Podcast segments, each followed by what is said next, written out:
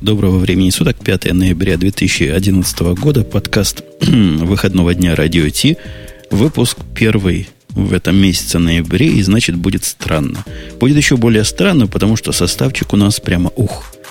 На огонек в этот подкаст впервые, это можно сказать премьера, хотя и не дебют в подкаст пространстве заглянул человек. Не побоюсь этого слова, девушка, красавица, комсомолка, отличница – борчиха за права лесов Амазонки и не дают ей покоя уменьшение кислорода в наших с вами атмосферах некая Вера. Всем привет. Мы хотели сначала Веру называть Маруси, но решили, что будет унизительно. Поэтому, ладно, пускай будет Вера. Хотя Маруси у нас это как Наташа в Турции. То есть обобщисленное название, а не то, что вы подумали.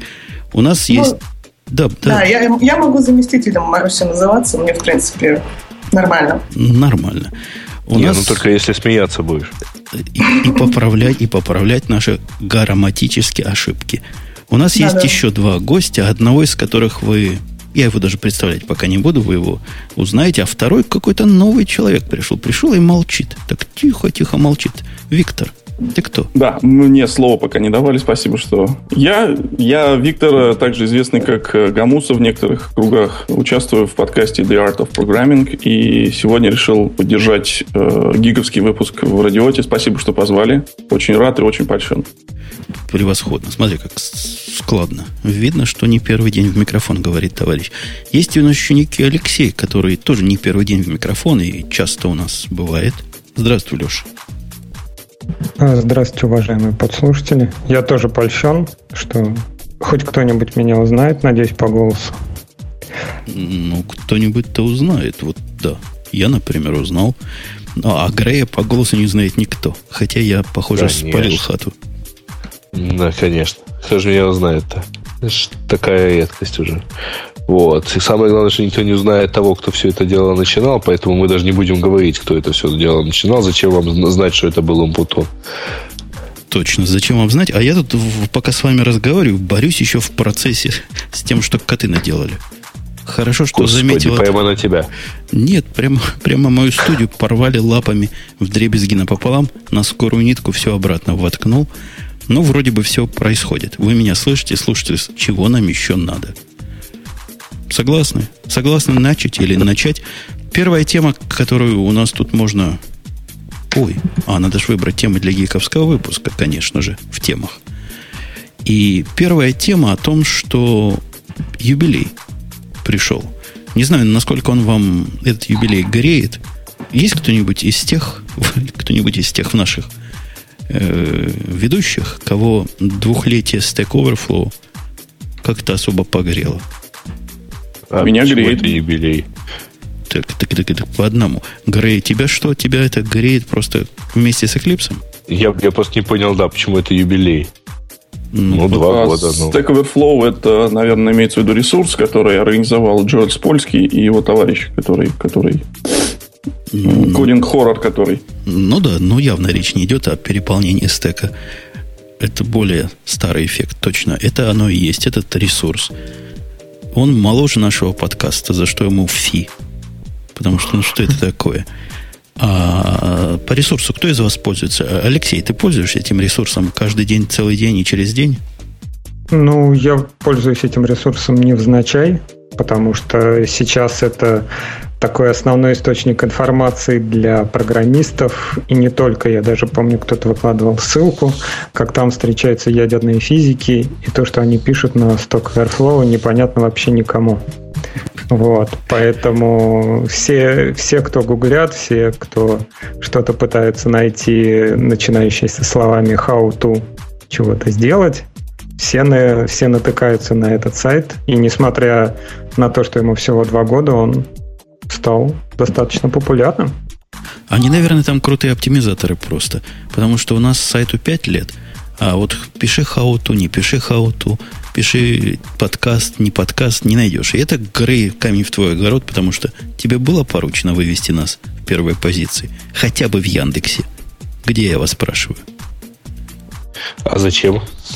Да вот эти вопросы вы будете прокурору задавать или вот, адвокату. Вот, вот, вот. Всегда, когда приходишь с простым вопросом, э, э, зачем оно тебе надо, всегда вот, вот, вот, вот надо, вот хочется, чтобы красивое и с перламутровыми пуговицами. Ну, ты не да поверишь, вот. но есть такие отщепенцы, которых мы тут даже не будем вспоминать, которые не знают. В Твиттере время от времени возникает идиотский вопрос, это что такое вообще за радио идти? И люди знают про подкасты как явление, про радио Ти не знают. Вот для этих пяти как раз твоя работа и нужна. Ну, скажи им голосом, это правда дешевле. Дешевле? Это же денег стоит. Оптимизировать сайт. Я все бесплатно оптимизировал. Прекратите открывать пиво. Я думаю, просто и Яндексу надо как-то напрячься и научиться расшифровывать то, что говорят голосом, чтобы добавлять в поисковую выдачу. Тогда радио Ти, я думаю, будет покруче, чем Stack Overflow, потому что такой набор информации, такой набор информации прям даже не знаю. И вообще ведущая красавцы. Вера, слушай, у меня к тебе вопрос. Да. Ты ведь недавно прикоснулась профессионально к нашему грязному делу программирования. Ты для себя Stack Overflow нашла уже? Да, как, как ни странно, я нашла этот сайт, но, честно говоря, до того, как э, мы тут начали говорить и обсуждать э, двухлетие этого сайта, я и не подозревала, что я вообще-то им пользуюсь, и действительно ответы на какие-то вопросы я там находила. Я думаю, ты, ты подозревал, что это Google тебе отвечает. Зашла в Google, Да, что-то в этом духе. Да-да-да, он действительно хорошо умеет себя оптимизировать. Опять камень в твой огород, Грей. И там можно найти ответы в первых позициях. Это раз. А второе, ну, пока я про второе скажу, и... А кого я не спросил из вас из всех? А, а я тебя ведь не спросил, скажу, да. да. Я, я как бы с противоположной точки зрения. Э, я, например, когда например, устаю, люблю заглянуть туда и поотвечать на некоторые вопросики. То есть э, некоторые вопросы бывают интересные, иногда приносят, ну, как это, карму и так далее. То есть э, не только брать из комьюнити, но и что-то давать. Иногда даже ответы зачитывались как правильные, что странно. Ты у нас среди нас один такой. У меня никогда не хватает ни сил, ни терпения, ни желания туда писать. Мы несем Там, голос. Ну, ты же да, подкастер, мы голосом. Там какая-то ерунда получается, что очень тяжело попасть. Э, вот если ты не попал, там, например, в первые несколько секунд ответить на этот вопрос, то потом твой ответ потеряется. Поэтому есть всякие а, интересные там программы, которые умеют там автоматически, например, через Jabber бросать, например, тебе вопросы, и когда ты видишь вопрос, уже сразу у тебя есть а, ну, скажем так, преимущество, чтобы ответить вперед других. Такая вот, э, я не знаю, зачем это надо, но вот иногда э, чтобы отдохнуть, я вот так вот развлекаюсь. Это есть такое понятие, не при девушках будет сказано карма д. Угу. Здесь угу. карма д detected. Detected. detected. Действительно, прямо как на этом и eBay. Специальная программа, чтобы свой бит пораньше воткнуть. Вот, точно, точно. Точно, точно. Нет, а еще есть очень интересное, я встречался э, не помню, по-моему, вот Гуава, которая в темах будет, может, когда-нибудь помянута, она, если мне не изменяет память, э, организовала систему общения с пользователями, то есть у нее, по-моему, нет иши трекера, а все вопросы, которые задаются через Stack Overflow с тегом Guava. Это, mm. по-моему, вот Guava. Слушай, и... странные какие. Guava это гугловый продукт, а у Google специально для этого есть Google Groups. Ну, ну, Google вообще... он крутой, но не знаю. Вот это вообще, вот у них вот так вот сделано, я первый раз вообще, такое видел. Вообще ровно вот э, ребята из э, Foggeek, которые вот, ну, компания JLS польский, у них на Stack Overflow лежит даже вот к их системе бактрекинговой, к Fogbugs э, лежит э, Help. Вообще вся документация там. Вот. По крайней мере, где-то вот там поблизости. То есть не, ну это вообще нормально. То есть это просто, да, это хороший сайт, это хороший сервис, Q&A и все такое прочее. И это вообще нормальная практика, когда вот такую популярную относительно там, внешнюю площадку люди начинают использовать как в каких-то своих собственных процессах. Круто, здорово. Ну, ну сейчас не только. Мы, мы знаем одну такую очень большую площадку, которую многие компании используют как публичный саппорт. Называется Facebook. А есть у меня еще два вот в эту сторону камня, хороших таких камня, добрых. И я для себя нашел еще два способа использования Stack Overflow. Один из них совсем новый. Новый оказалось, это я серый просто, это, видимо, не новое. Не новое вообще, но новое для меня. У них есть такие специальные собирательные разделы, которые представляют собой как бы полную документацию, ну или более, более полную, чем неполную, на, в какой-то области. Например, есть страница, которая является документацией на скалу. Там ответы на вопросы представлены как разделы пояснительные. То есть вся документация построена на ответах и вопросах, и такая общая индексовая страница, которая туда ведет. Я не знал. То есть я встречал это, но как-то не задумывался о том, что действительно это удобно. Добавил себе в закладочки, вот тебе такой ресурс. Более того, я видел такой э, как бы проект, который делает книги, которые можно открывать на Kindle, э, которые э, собирают эту информацию со Stack Overflow. То есть у них есть прям куча разделов, там, там Java, Scala, и это прям отдельная книга, которую можно закачать на свой Kindle и от нее читать. Это вот в этом же ключе. Э, это круто. обновляется? Она обновляется, да, но обновляет товарищ, который там выкладывает. Если сейчас ссылку найду, я брошу в чатик. Нет, ну то есть ты один раз скачал на Java, и каждый вечер ты ее открываешь, нет, и у нет, тебя ну ты, ты ее скачал, ты открываешь ее, читаешь. А если что-то обновилось, ты опять должен перекачать ее и это самое, ага. и перезалить. Ну, чудес не бывает. Ну, понятно, Ой, Kindle в офлайне так он а не какая красота вот по еще одному адресу прямо у них же. Вот, прямо вот надо занести в закладки и обязательно ходить только туда. Называется cooking.stackexchange.com а, И это такая красивая красивая, замечательная вот Q&A только по кулинарии. Да у них по разным темам Ну, видимо, есть... гики тоже кушают. Q&A, да. я так понимаю, они Stack, как называется, Stack Exchange, это все семейство, да? Да, да, да. Оно относительно новое, по-моему. Ну, во всяком случае, ему не два года, а два года именно Stack Overflow, который родоначальник всего этого. А второй use case, который я намекнул, я его с самого начала нашел. Вот когда копаешь для себя новую тему, в свое время, когда я начинал копать... Что ж начинал два года назад копать? Меркурил, по-моему, я как раз два года назад на него перешел. Подписываешься на так – или выбираешь так и смотришь за всем, что новое там происходит. Очень удобно. Сохраняет массу времени, потому что вопрос, который тебе хотелось бы задать, велик шанс, что кто-то задаст другой. Это даже оптимизация задавания вопросов. Я настолько ленив, не то что не пишу ответы, но даже вопросы мне писать лень. Смотришь за ними, и вот тебе весь стрим с удобными вопросами, фильтруешь у себя в мозгу. Хоро, хороший ресурс, правильный ресурс. Молодцы, мужики. А вот, говорю, у меня к тебе вопрос как к капиталисту. Ну? Они чем монетизируются? Там вообще реклама есть какая-то? Uh, ну, есть тут вообще реклама есть, по крайней мере, вот на Stack, uh, на Stack Exchange. Uh, есть, э, во-первых, некоторые тут store, в котором предлагается сделать шопинг, вот, и что-нибудь купить там, всякую сувенирку. Ну, я думаю, что все-таки это не, не самое главное. А я думаю, что у них очень простая модель монетизации. Они работают на бренд э, компании, вот, и лично э, с польски.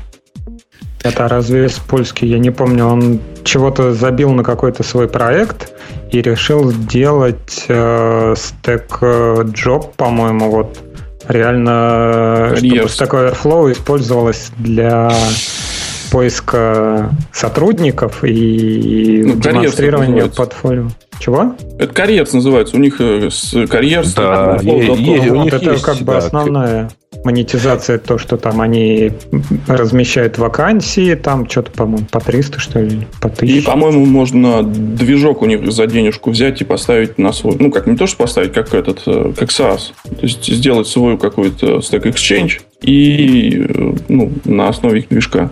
По-моему, они тоже, это какая-то у них коммерческая прибыль. Я могу ошибаться, конечно. А есть еще один такой странный сайт-эффект от этого. Я не знаю, насколько это распространено. Я лично в жизни видел такое два раза. Когда соискатели на интервью в виде резюме или в виде приложения к резюме присылают свою подборку ответов на Stack Overflow. Во-во. И в этом же ключе у них вот этот карьер сработает. То есть, когда вы смотрите резюме, там вывешены его, ну, человека, кандидата, его ответы на Stack Overflow, его рейтинг и так далее. Ну что, хорошая, интересная система, надо сказать. Спасает, наверное, работа искателей, тех, кто ищет работников, от лишней головной боли. Видишь, что человек отвечал в каком контексте, в каком ключе. Короче, молодцы мужики, ничего плохого И не делаешь могу из сказать. этого вывод, что он будет тебе не отвечать, а делать это все. Ну, Ну, хотя, самом- на самом хотя бы ответить. Не, есть, есть. Я напрягаюсь Нет, ну вспомнить. есть, конечно, какая-то корреляция, но вот коварная. Я- Либо не будет работать, а будет только на Отвечать. Overflow отвечать сидеть, да. накручивать, Да, да, накручивать ну, себе карму. Да, Линус э, Торвальдс все-таки в мире только один, только ему платят зарплату за то, что он сидит и занимается Linux. Вот, а не работает на пользу фермы. Вот. Но вообще, не, ну что, хороший проект, замечательно, все. Круто. А у меня есть камень в его огород, и вот я просто удивляюсь, как, Леша, ты не, не, бросил Я смотрю, у тебя камни просто за пазухой. Да, Громадное да, да, да, количество. я что вот ты швыряешь, готовился, уже смотри. десятым да. Из-за того, что он написан на дотнете, Ну, хоть ты и не Леша, но ты молодец. Конечно, конечно. Как А можно? на чем еще напишет, э, а, так сказать, проект, компания, которая вообще только, по-моему, на майкрософтовских технологиях и Да. пишет. ну Ребят, да, вы не забывайте, что Спольский в самой-самой пер- первой своей жизни вообще-то менеджер проекта Microsoft Excel. Да помним, но это не добавляет нам любви. Хотя приходится закрывать глаза. Точнее, не, не, не Excel, а вот, вот, вот тот самый Excel Basic, который... э, Вот. Мы, Ну, мы стараемся забыть. Вот мы с Верой стараемся забыть, что он под вендой бежит поганой. И Да, по-моему, работает. Почему? Это вполне цельный образ. Вы, вы, я надеюсь, не стараетесь забыть, так сказать, про всякую его ориентацию. про это мы тоже стараемся забыть. Зачем? Ну, ты, ты, Жень, понимаешь, что, ты вот, э, так сказать, про это забыл, и в итоге у тебя возникает вопрос. Ах, они такие, они написались на дотнете. Все казалось бы цельно. Нет, если бы они на Objective-C написали, тогда было бы цельно. А на .NET это, это нормально. Тогда это, конечно, такое извращение, которое, в общем, и в Википедии не, не сыщешь, разве что на Лукомое. Слушайте, я вот перехожу к следующей нашей теме, темке. И я даже не знаю, есть ли у нас тут э, кто-то в- среди нас, кто может сказать хорошее слово по поводу 20-летия Вима. Кто-нибудь из вас, из живых людей, Вим отсутствие использует? Бобука- Да, я использую. Да, все Я используют. пару раз Я не использую. Чего, вот, вот Нет, вы ну, пользуетесь редактор, ребят. который умеет бибикать и, и бибикать? Почему бибикать? Чем Ну, бибикать? это простой консольный редактор, который точно есть в любой BSD-системе. Подожди, Я ты хочешь, больше, он дефолтовый редактор в Solaris, поэтому я без вариантов. ты без вариантов, сейчас мы к тебе вернемся, ты расскажешь, чем он там хорош. А я к Грею просто провокационный вопрос. Грей, ты Ну? умеешь из него выходить? Конечно. Ты вот двоеточие Q Двоеточие умеешь? Q, да. А что там не уметь Ты просто гений. А, а ты, Вера, когда-нибудь запускала его? Я запускала и выходила из него, что самое интересное. Вот, и даже немного пользовалась по работе. Да это не самое интересное, Вера. Ты вот попробуй выйти в тот момент, когда у тебя несохраненные изменения имеются. Вот это самое интересное. Ну, Конечно, тогда эти- набрать надо VQ. Да, это я тоже умею. А не, не устарела вот эта мантра, которую вы тут приговариваете? Это у редактора по умолчанию, он везде стоит. А чего, нано где-то не стоит теперь? Есть такие дистрибутивы, где нет нано, которые гораздо Подожди, более человеческие. чего? Ну, А чего-то Nano есть в. WebHell тоже, да? Не, ну вот Nano есть э, в Mac например, но вот я его на FreeBSD, я его не помню, честно говоря. Ну, нано есть на всех Linux, что я когда ставил прямо из коробки и, и всегда. Нано... Леш, нано у вас там стоит в этом, в мире солярисов? М-м-м, Надо доставлять. А, Сейчас даже в вы- 11 Solaris по умолчанию все равно VI идет. Ну, и, и чем V так хорош? Неужели вот редакторы за 20 лет, какие они... Я помню, какие они были 20 лет назад. Более того, я сам писал редактор строчно-экранный, который туманно, конечно, напоминает и отдаленно V. Но неужели это время не осталось там? 20 туда, минус 20. Ну, я не знаю, у меня тоже как бы был разрыв шаблона, когда я первый раз познакомился с VI, потому что еще в школе у нас был какой-то там Word и вот UC, и, и первый раз, когда ты запускал редактор на Unix машине и пытался что-то отредактировать, там это был такой разрыв шаблона, когда надо что-то escape куда-то нажимать, что-то двоеточие вводить. Но вот что не отнять э, у Вима, так это то, что можно какие-то команды делать по несколько раз подряд. То есть, если набрать, например, 10 и удалить строчку, D нажать, то он удалит 10 строчек. Такого даже в нано нет. Ух ты, вот это просто важно, конечно, важно. Витя, а ты сказал, что ты к Ви вообще никак не относишься, да ты его ненавидишь. Я не то, что его ненавижу, я просто его мало пользую. То есть я либо пользуюсь э, нормальными редакторами с графическим интерфейсом, типа Eclipse и Sublime и прочих, либо нано пользуюсь, да, потому что... Это ты тонко наехал на Sublime? В плане. То есть, ну, я не знаю. Ну, интерфейс. Ну, мне, мне больше как бы нравятся вот эти все красивые окошки, вот эти все, как говорится, 20 лет назад должно там и остаться. Очередной детектор, да. А, погодите, а я один такой тормоз, который... Я вот сейчас скажу, что меня будут потом поминать. Я чувствую, мне это в лыка в строку впишут. Так вот, даю вам лыка. Я пользуюсь MC-эдитом и не стесняюсь это признать. MC-Edit, это который в Minari Commander включен? Ну, он и внешний есть, просто можно MC-Edit написать, а можно прямо из MC его запустить. Ну да, да, да. Это тоже такая. То есть там сначала э, запустить MC, потом так он постоянно запущен МЦ. Ну, потом, так это потом же F4 нажать. только сбоку. Нет? Ну, ну, она, она похожа только как красивший весь и такой весь, ну, как-то такой. Красивший. Си- ага. Синенький такой весь. Голубенький, да? Покажется, мы недалеко ушли от предыдущей темы. Ну да, с одной стороны он синенький, сверху он э, не знаю. А слушайте, это я один такой, который вот по умолчанию во всех терминалах включает себе зеленый шрифт. Зеленый. Да, ну, это ты просто старик. А там? Ты, ты хочешь казаться взрослее, чем ты есть на самом деле. Ты-то не да нет, просто красиво. CGI дисплеев не застал. Ну что ты, кого ты дуришь? Как не застал? Фу. Он еще Есть таблетку 800, не все такое, да. Вера, у меня к тебе последний вопрос. Согласись да. со мной, что MC Edit просто рулит для того, чтобы на удаленном чем-то чего-то поредактировать. У кого там MC Edit не стоит, кто не умеет написать yum install MC, или apt-get install, да, тоже, по-моему, в apt-get MC, ну, тому с нами не по пути. Конечно, конечно. Как еще? Я больше других редакторов, наверное, не признаю. Вот молодец. То есть, если кто э, вдруг случайно не за Linux, то вот их вот это самое, да? Подожди, у нас, у, у нас в OS тоже есть. Ну, там apt-get ну, нельзя ввести, повторяю, наверное. BSD нету. И кого, более кого, кого, кого ваше BSD интересует? Вон даже в Солярисе я, когда я с Солярисом экспериментировал, я и то в него MC поставил. И с MC Edit в третью очередь. Ну, не в первую, не в вторую, но в третью поставил. Там много чего есть доставить до того, как MC поставишь. Не знаю, честно говоря. Не, MC, конечно, у меня стоит на большинстве систем, ну, на, на большинстве серверков. Но вот это вот, если мне надо что-то подкорректировать где-нибудь в районе ETC-conf какого-нибудь, ну, в общем, нафига же мне нужен MC и ходить по нему? Я же могу руками путь вести то и Vim ты умеешь, Vim умеешь пользоваться. Тебе тут говорят, что ты ну. гонишь. Для BSD прекрасно можно MC поставить, и будет тебе счастье, Нет, как все. Разумеется, и я только что сказал, что, разумеется, можно. У меня он, он даже стоит. Но зачем же мне в MC искать, где находится и так далее, если я просто могу написать там z slash etc slash resolve и, и все. И счастье куда, вот оно. Куда более интуитивно может быть выбор блока PF3?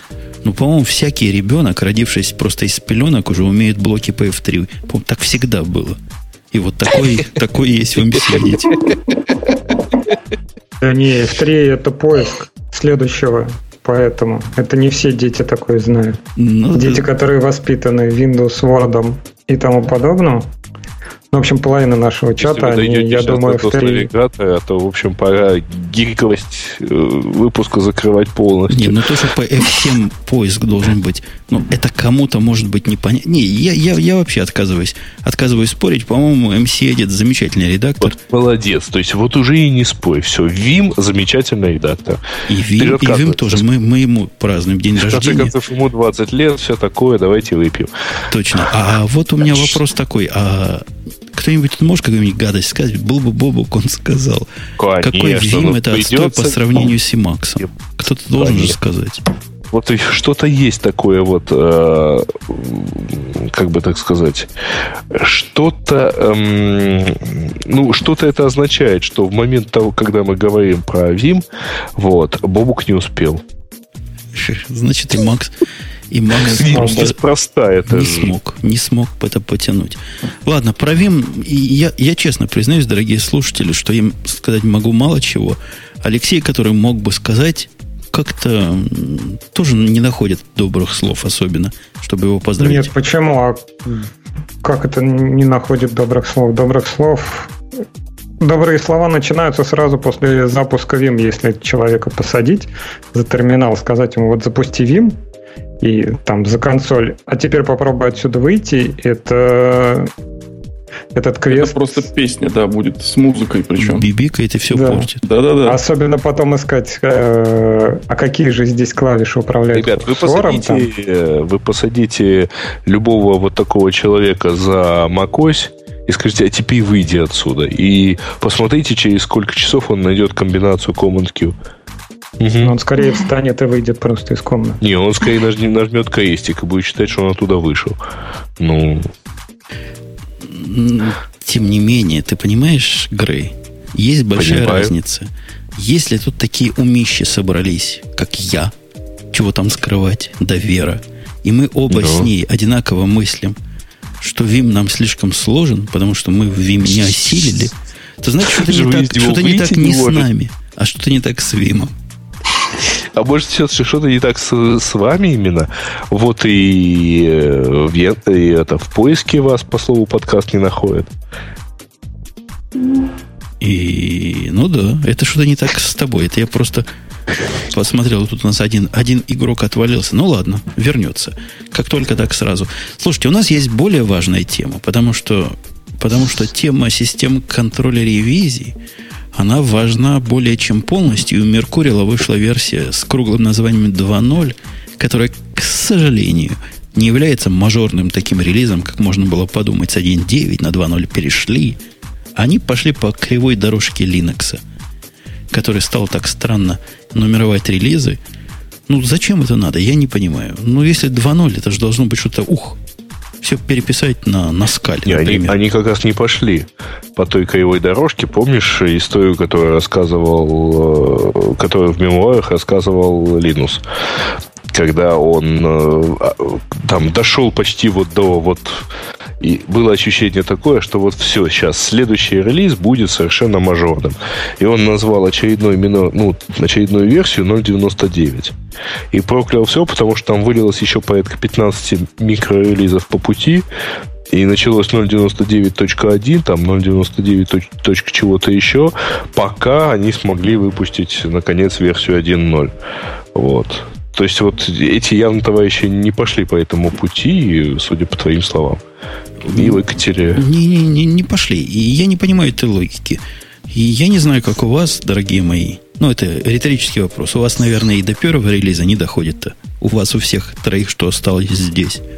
У меня, когда доходит до второго релиза, это что-то глобальное. А уж когда доходит до третьего релиза, это еще что-то глобальное в третьей степени. Здесь 2.0 просто очередной релиз – который кое-что добавил, кое-что убрал. Леш, ты Меркурием-то пользуешься? У вас принято в Солярисе Меркурием пользоваться?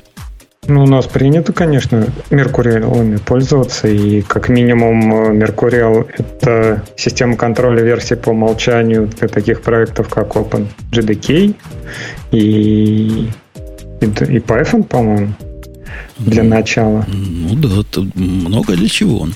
Меркуриал рулит. Хотя по статистике он, конечно, нервно курит в сторонке по сравнению с гитом. Но мы сейчас про Меркурий. Ну, ну да, это, честно говоря, такой... Э, сердце крови облива, обливается, что такой хороший продукт.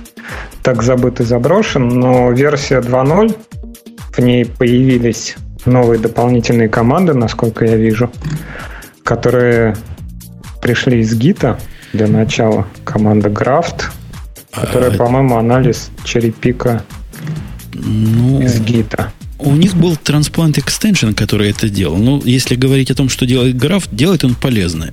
он позволяет из любого другого бранча, или бранча, говоря по, по правильному, достать изменения и эти изменения воткнуть в другой бренч, при этом не сливая бренчи между собой. По-моему, все очень ясно. Вера, ты понял, о чем я?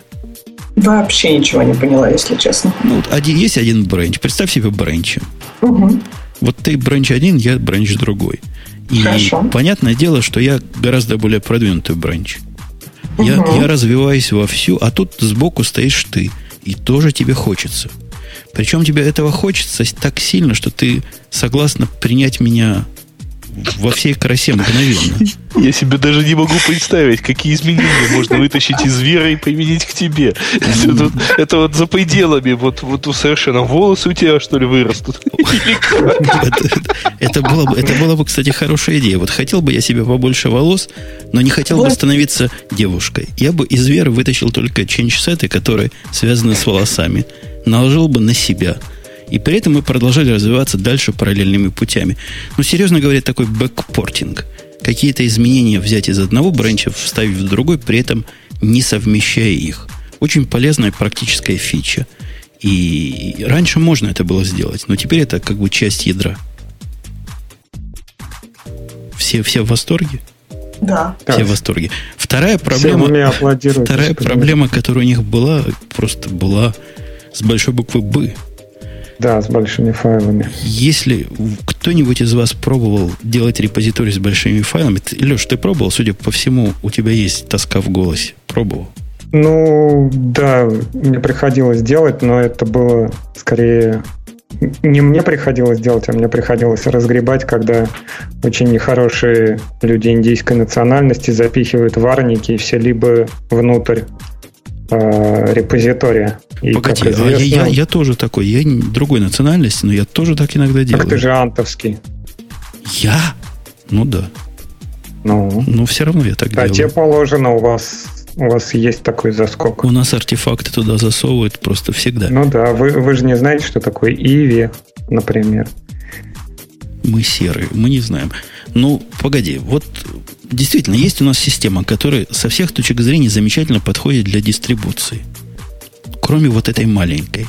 Маленькая проблема в чем? В том, что система э, Revlog, то есть формат сториджа по умолчанию в Меркуриле, который был до сих пор, ну, который есть сейчас, он совсем хреново подходит для файлов, которые нельзя сравнивать между собой, нельзя мерджить между собой, и которые дополнительно плохо сжимаются. Картинки, зипы, там, ну, все, что хотите, вот такое плохо держать в Меркурии. И он об этом предупреждает. Когда вы пробуете добавить файл размером, по-моему, больше 10 мегабайт, он говорит, что ты, мужик, не то делаешь. Ты уверен? И, но при этом добавляет. То есть можно откатиться, но добавляет. После этого жизнь превращается в ад. Ну, то есть он собирает из э, одного большого файла каждый раз при добавлении новых каких-то ревизий, он добавляет, по-моему, в него в конец копию этого же файла. Ну да, не и, и в результате все это, все это растет совершенно дикими темпами. Если у вас есть файлы, которые плохо вот так между собой сравниваются, бинарные файлы, грубо говоря, например, джара, если вы держите там, или, или не знаю, зипы Да, какие-то, если вы такие. если вы такие, то теперь стало проще. Теперь есть такой особый экстеншн, который хитрый такой, такой хитро, хитромудрый экстеншн. Я думаю, вот одесситы писали, Грей, Какой именно? который называется, который называется большой файл, large файл. Он, собственно, не хранит эти самые, не то что не хранит, он хранит там файлы, но изменения он не хранит к этим файлам, а хранит историю ревизии в виде историю контрольных сумм. И это совершенно круто. То есть практически это выглядит каким образом? Если вы берете какую-то конкретную ревизию к себе, мы же говорим о Меркуриле, о дистрибутивной, с- распределенной системе контроля, по умолчанию будет как? Он возьмет с собой всю историю и затянет в себя вот этот весь бред, который нам Леша рассказал. Кучу, технически говоря, похожих блоков, которые множатся там как кролики в летную погоду, и вы устанете ждать, пока оно все придет. Если же файл у вас большой файл, минус-минус large, когда вы добавляли, возьмется один, один только, тот, который вам надо и который к этой ревизии относится. Мне трудно передать, насколько это полезно. Ну, тебе трудно передать, насколько это полезно, я думаю, из-за того, что, насколько я вижу, тут для каждого большого файла придется персонально указывать флаг, то, что это большой файл. При добавлении. А, при добавлении, конечно. При добавлении надо будет указывать, хотя я не знаю, как он будет вот сейчас себя вести. Нет, а вот в настройках есть тут какой-то минимум сайз. Можно это указать. тот, на который он начнет сам понимать, да, я так догадываюсь. И я не пробовал ну, да. этого еще делать, потому что, к сожалению, это изменение немножко калечащее. Оно несовместимо обратно. То есть никакие файлы, которые сейчас большие, большими сами не станут с его точки зрения. Надо их конвертировать. И для того, чтобы с этим работать, необходимо проапгрейдить и серверную часть, ну и интеграционный репозиторий, и, и вашу локальную копию до второй версии. Вера, у меня к тебе вопрос. Ты знаешь, как я люблю Марусю у нас дразнить. Как, да. как, ты, как ты к Меркурию относишься? Так же, как к SVN или лучше? Я думаю, что я к нему немножко лучше отношусь. Однако со Свеном я хотя бы немножечко работала, по работе сталкивалась. Э, вот с Меркурием как-то не удалось. Ну, заочно любишь. Ну, заочно я его люблю, да. Ну, это как гид, только лучше. Точно. Тут ведь вопрос в том, э, что лучше гид или Меркуриум. Это такой Holy War. Ну или как базар, только лучше. Как базар, Ты с базаром знакома? Нет, с базаром я не сталкивалась. Ну, это, это, это просто, э, Маруся, хотел сказать, Маруся. Вера. Э, Мар, Маруся, Вера, это просто. Это базар, это точно как гид, но только хуже. Окей. Okay. И еще хуже, чем Меркуриал. Хотя, по-моему, они оба на питоне. Меркуриал с базаром написано, если я ничего не путаю. Ну, вот у меня было впечатление, что Меркуриал это как-то ближе к, к питонам. Только а вот насчет гита я не знаю. Нет, Он... гид не на питоне точно. Там, там Линус писал. У нас mm-hmm. почему-то в темах пользователя, немножко в сторону отойду, появился не тоже Боян, это аккордеон, разорванный уже во время свадьбы три раза. В 2007 году, по-моему, Линус про это ляпнул, как он C++ ненавидит. И нам это как новую тему зачем-то представили. И они, видимо, чувствовали, что вы будете тут произносить Меркурил, и решили напомнить про Git. И про C++. Кроме вот Это этого... Может, его спросили, а он там на какой-то конференции, а я все равно до сих пор не, не, не люблю Ненавижу. И, и все, кто на нем пишут, полные урода. Это то, что, собственно, он сказал по теме. Кроме вот этих двух изменений, все остальное поменялось, ну, прямо скажем, по мелочи. Даже не стоит упоминания, но вот эти две фичи это, это самое главное. Версия вышла уже для всего. Можете поставить. Я не заметил никаких калечащих изменений ни для остеновской версии, не для линоксовской версии. Количество изменений было в прошлый раз, я уж жаловался, когда они один из экстеншенов туда внесли и забыли обеспечить обратную совместимость с ним. А в этом случае, похоже, ничего такого не произошло. Поэтому ставьте смело, будет вам счастье. Как только оно появится в ваших репозиториях. Да. У, у меня есть пару философских тем, потому что Грей замолк, а, а он же философ знатный. Ну, ты зажги, я подхвачу. Есть две темы, которые идут друг за другом, и которые просто одна с каплей слезы в углу глаза, а вторая, наоборот, с радостью через всю морду. При этом про одно и то же говорят два разных мужика. Некий товарищ, некий товарищ, я задумался, как назвать товарища, который нам вовсе не товарищ. Не знаю, как его зовут. Ну, некий товарищ, который ведет блог Репрог, Репрог, да, написал целое mm-hmm. эссе. В Америке принято писать эссе. И вот он написал эссе на тему «Какие мы старые перцы». Это первый его подзаголовок. И вторая «Молодежь пошла не та», а третья «Программирование больше не фан». Кто-нибудь, кроме меня, эту тему читал в подготовке к этому выпуску? Ну, нет, разумеется. По-моему, ты не читал, так что поехали читать все вместе. Я, я ну, та, та тема, что, э, на которую ты э, вот прямо сейчас э, принес ссылку, как так это что случилось с программингом, только это тема, по-моему, марта прошлого года. Так какая разница? С программиком с тех пор лучше ничего не случилось. Ну, тема на самом деле про то, что вот когда ему было 14 лет, он там написал очередную игру на бейсике. Ничего страшного, в общем, со всяким бывает. Я в 15 лет текстовый редактор на бейсике писал. Да вот. И потом он написал на C э, вот, Advanced Игру Dungeons and Dragons, а потом он еще чего-то работал. Потом он, он писал... Он опять что-то написал. Нет, потом он написал Text Database System, опять на C, потом он еще чего-то писал. А теперь он в основном а, как, как же это перевести-то? Paste libraries да, together. Ну, короче, да, копипастит и, в общем, работает вот, вот таким вот странным способом. Ну, вот. И, в общем, это означает, что вот программинг уже не торт. Но он приводит в виде, так сказать, чтобы свое мнение утяжелить и сделать его основательным. Потому что что за мужик? Звать его никак. И кто он такой, мы даже вспомнить не смогли Майка этого Тайлора. Он приводит Кнута. Кнут говорит, что говорил в одном из интервью, что действительно программинг больше не фан, и вы занимаетесь какой-то скучной технической работой, нацеленной на позорный результат, а вовсе не на замечательный процесс. Пока я не перейду к тебе, Леша, который наверняка скажет гадости всякие в эту сторону, поскольку все Java-программисты имеют пару гадостей в эту тему сказать. Вера, ты вот недавно начала. Ты чувствуешь, угу. как тебе плохо? Как ты вообще без фана программируешь? Нет, я не чувствую. Я бы не сказала, что я начала вчера. Первое мое столкновение, как минимум, с Паскалем случилось довольно давно.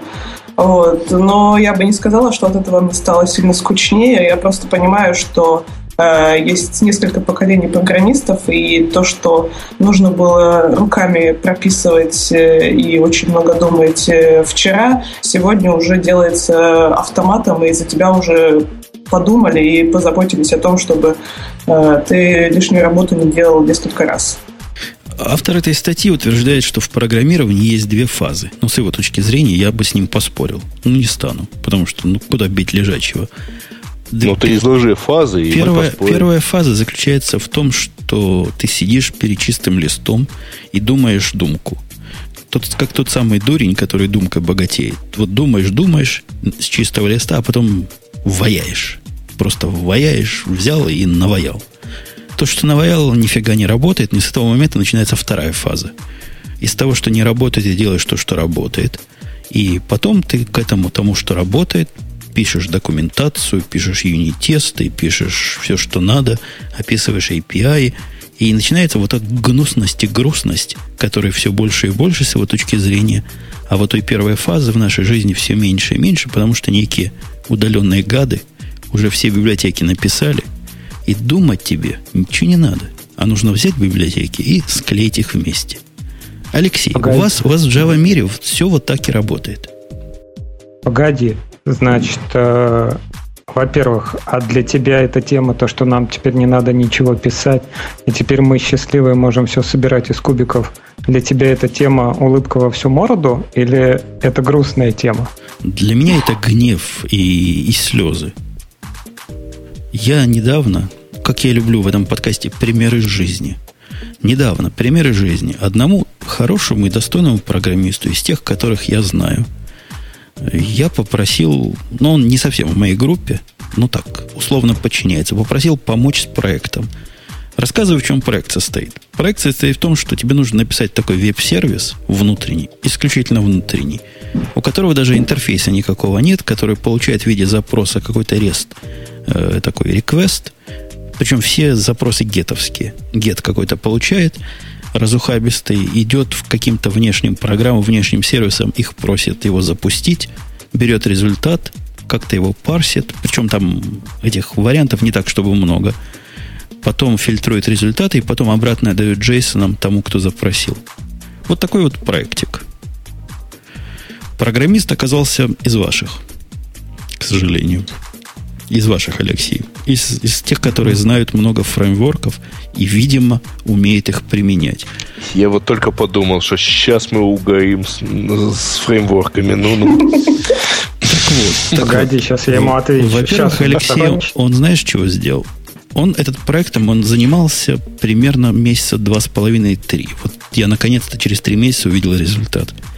А На... какой был изначальный requirement по времени, извините, что перебил? Не, реквайрмента по времени не было. Было сказано так, есть у меня тут маленький проектик, но у меня времени нет им заниматься, не мог бы ты мне помочь? При этом я подразумевал... По глазам было видно, что неделя, не больше. Нет, при этом я подразумевал, что сам-то я его сделаю за пару дней, но у меня нет пару дней. Поэтому, ну, ты, дружок, за пару недель, если сделаешь, было бы круто.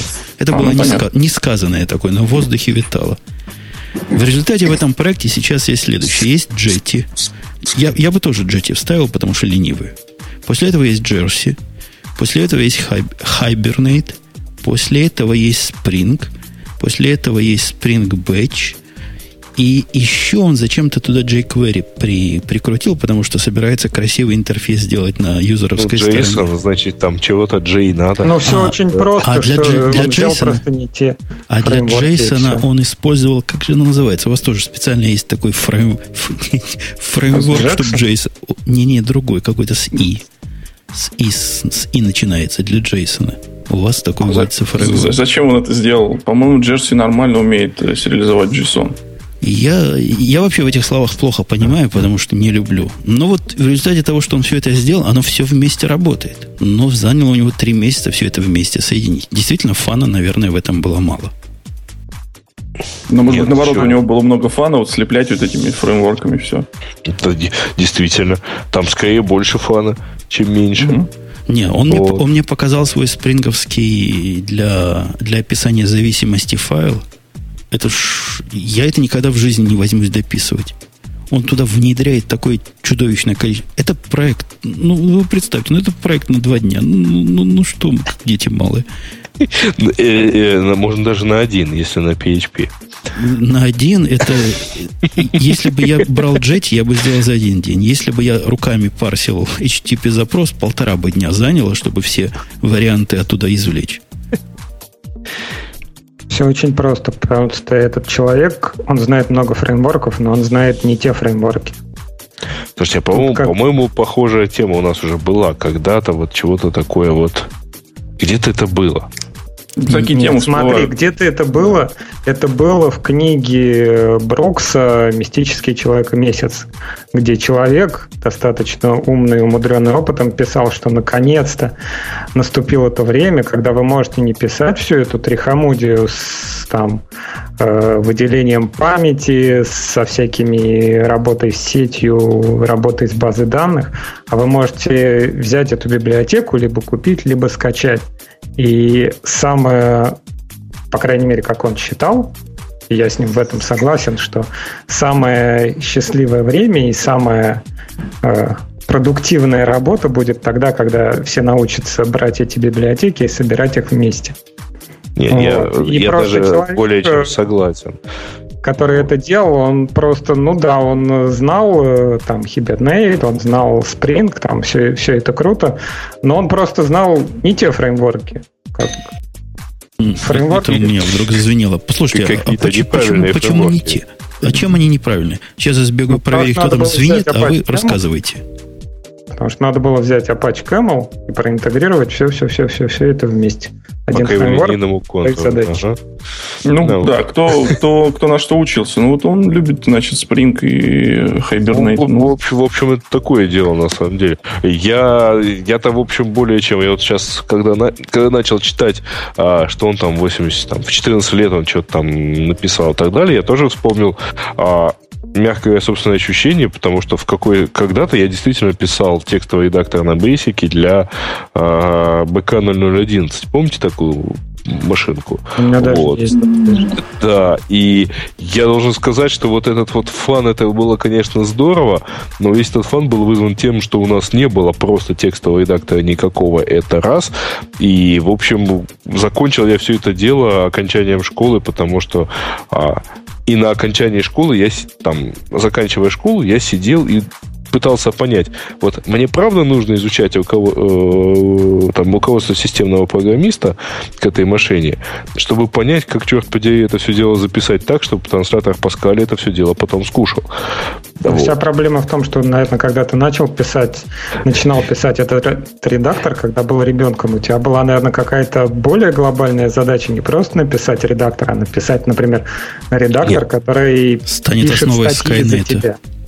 Да, Skynet, да. Нет, Тут задачка была гораздо, гораздо более простая, когда у нас возникала необходимость что-нибудь напечатать, э, нам приходилось садиться и писать там L-Paint и все такое прочее. Вот.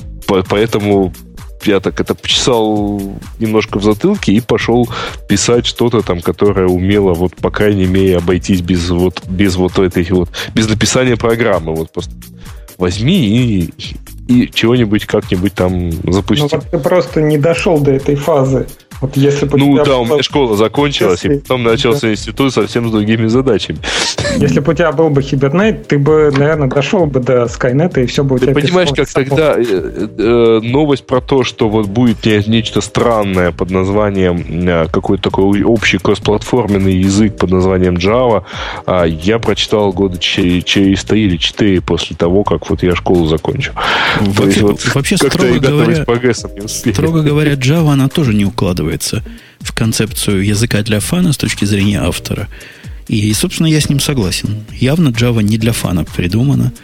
И для фана у нас, как известно, есть скала. Вот там мы фаны и ловим. А в Java мы чего? Мы работу работаем. Похоже, что вы в скале только вот, знаете ли, как бы это так сказать, не фан ловите. Да, а вот приходите... Тренируйте там, память. Чисто, чисто поржать, да. Нет, нет, нет, вы не правы. Скала это как раз способ вернуться к тому, что Кнут называл фаном в программировании. При том исчезающе малом количестве фреймворков, которые есть для скалы. И при том, что в скалу вкрутить и работать с, из скалы с фреймворком, который на Java написан, это просто позор в приличном обществе. Поэтому делаем все сами – и, и получаем полнейший фан. Хотя работать с этим пока в продакшене, ну, сложновато. Возвращаясь к автору, к автору возвращаясь. Автор говорит, что во второй фазе, а именно написание юнит-тестов и, собственно, в сопровождении. Вот сопровождение его больше всего, мне так кажется, раздражает. После того, как ты соединил провода теперь вместе, чужих библиотек, то все, на этом творчество заканчивается. Я тут с ним категорически не согласен. Не знаю, как у него, а у меня уж такое сопровождение, что там такое творчество, что ух.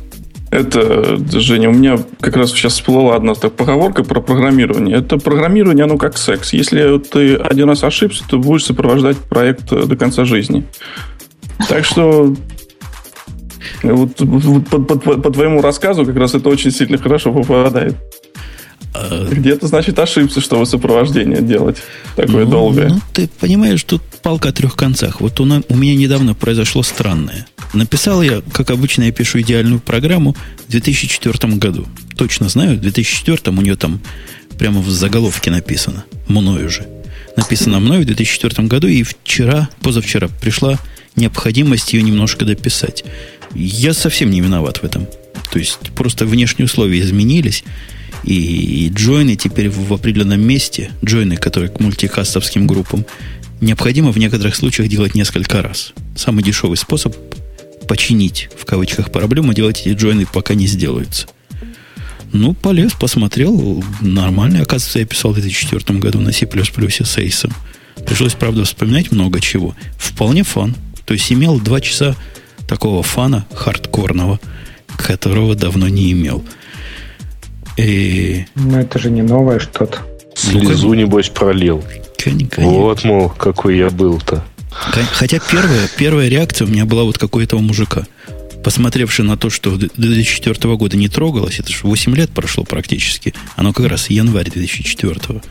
Первая была мысль все взять переписать. Оказалось, на Java это переписать просто невозможно. По ряду причин. На Java 7 уже можно, строго говоря. Но мы на Java 7 не перешли еще. А во-вторых, э, какой-нибудь написать оберточку вокруг этого, ну, чтобы не лазить в программу. Ну, переборол себя и, пошел на два часа заниматься фаном.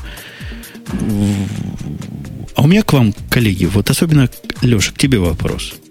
Ты тоже считаешь вот эту вторую фазу, когда ну, доводишь уже, доводишь, понимаешь, вот 80% работает, а 20%, которые 80% времени занимает, еще добивать надо, и дописываешь юнитест, ты считаешь это такой постыдной обязанностью? Ну, во-первых, юнит-тест надо писать до, Ой, я сейчас тебя выключу. О, да. Вот я выключу. Я, я сейчас давай, выключу давай, второй давай. микрофон. Подожди. Я э, только ради этого и сказал. Я, я, я хочу нашего нового человека Потеребить. спросить. Нового человека спросить. Ты такого, Виктор, не считаешь, я надеюсь? Э, есть э, поговорка, которая мне очень нравится. Она говорит о том, что чтобы самолет полетел, э, вес документации должен превысить вес э, этого самолета. Соответственно, я не считаю, что вот эти последние 20% это что-то постыдное и что-то очень... Это, это, это одно из самых важных вещей, которые остается. А юнит-тесты, ну, могу покаяться, что всегда, не всегда пишу, скажем так. А, и в большей степени юнит-тесты приходится писать только тогда, когда уже работающий код нужно как-то улучшать. То есть, если мне нужно что-то улучшить, мне надо написать тест, чтобы я не сломал то, что до этого хорошо работало. Вот. Вот тут такая вот у меня э, как бы подход. Но, но это первый этап. Это первый этап. Как недавно мой начальник ко мне пришел и говорит, у тебя там про... вот это как раз, который 2004 года. Что-то последние дни падает. Что будем делать? Ты на каком этапе? Я ему прямо сказал, я на этапе отрицания. Не может такого быть. Он говорит, да. а когда ты перейдешь к этапу восприятие. По-моему, это последний этап, да, из этих шести или семи, которые там есть при... Когда Нет, человек 4, говорит... По-моему, по-моему больше. Это Там штук пять их, да. Ну вот я, я, я вчера там гнев есть отрицание. А гнев был уже, да? Гнев, отрицание прошло, гнев. Я, я сразу из отрицания перешел к конструктивной фазе принятия реальности. Признание. Признание. Точно. Вера, у меня к тебе вопрос. Да писала ли когда-нибудь юнит-тесты, но не так убого, как нам рассказывает э, уважаемый Алексей, а как нормальные пацаны, вот как мы с Витей. То есть, когда надо, и после того, как э, ходовая часть написана. Нет, юнит-тестов я никогда в жизни, к сожалению, не писала. Вот, но я надеюсь, что в своем развитии программерском я когда-нибудь дойду до этой фазы. Я тебе скажу, как человек, который принимает сейчас на работу, если ты ко мне придешь на интервью и вот такой ляпнешь, то лучше соври. Лучше скажи, что пишешь, стараешься, потому что без юнит-тестов ну, нельзя программу писать. Это просто Хорошо. нельзя, понимаешь? Нельзя. Если она, конечно, не на Visual Basic написана. Ну, я помню твою кривую покрытие юнит-тестами, поэтому если уж к тебе бы я пошла устраиваться на работу, я бы, наверное, точно так сказала. Принесла бы кривую с собой. Да. Вторая, вторая, второе оппозитное этому мнение, противоположное, по-русски говоря, мнение о том, кто же ты написал-то? Хорошая такая статья, прям надо с автором познакомиться. Автор говорит о том, что гиковская культура прошла. При этом он утверждает, что гиковская культура, которую он наблюдал последние 15-20 лет, видимо, своего присутствия в этой самой гиковской культуре, последние 5 лет сходит на нет – и под гиковской культурой он именно понимает то, что Кнут называет фаном программирования. Это пауза. Mm-hmm. Кто-то, значит, может вступить из тех, кто читал статью. Понятно. Кто-нибудь прочитал статью? Понятно. Кроме меня никто не читал. Мужик рассказывает следующее. То же самое, что и предыдущее. Что, мол, раньше мы чем занимались? Низкоуровневыми абстракциями, которые пытались реализовывать и всякие странные вещи, типа своих собственных аллокаторов памяти, которые делали лучше, чем другие локаторы памяти, аж на целых 3,5% при летной погоде. А теперь всего этого не надо. И у нас теперь настоящая матюрная, не побоюсь этого слова, или даже матюрная. Матюрная. Матюрная, да. Матюрная. Во-во-во. Это на каком языке? На шведском сказал? Нет, это на русском. На русском, да. В самом деле? Да. Я вот только подумал, что рассчитывал, что она будет по-русски всех поправлять.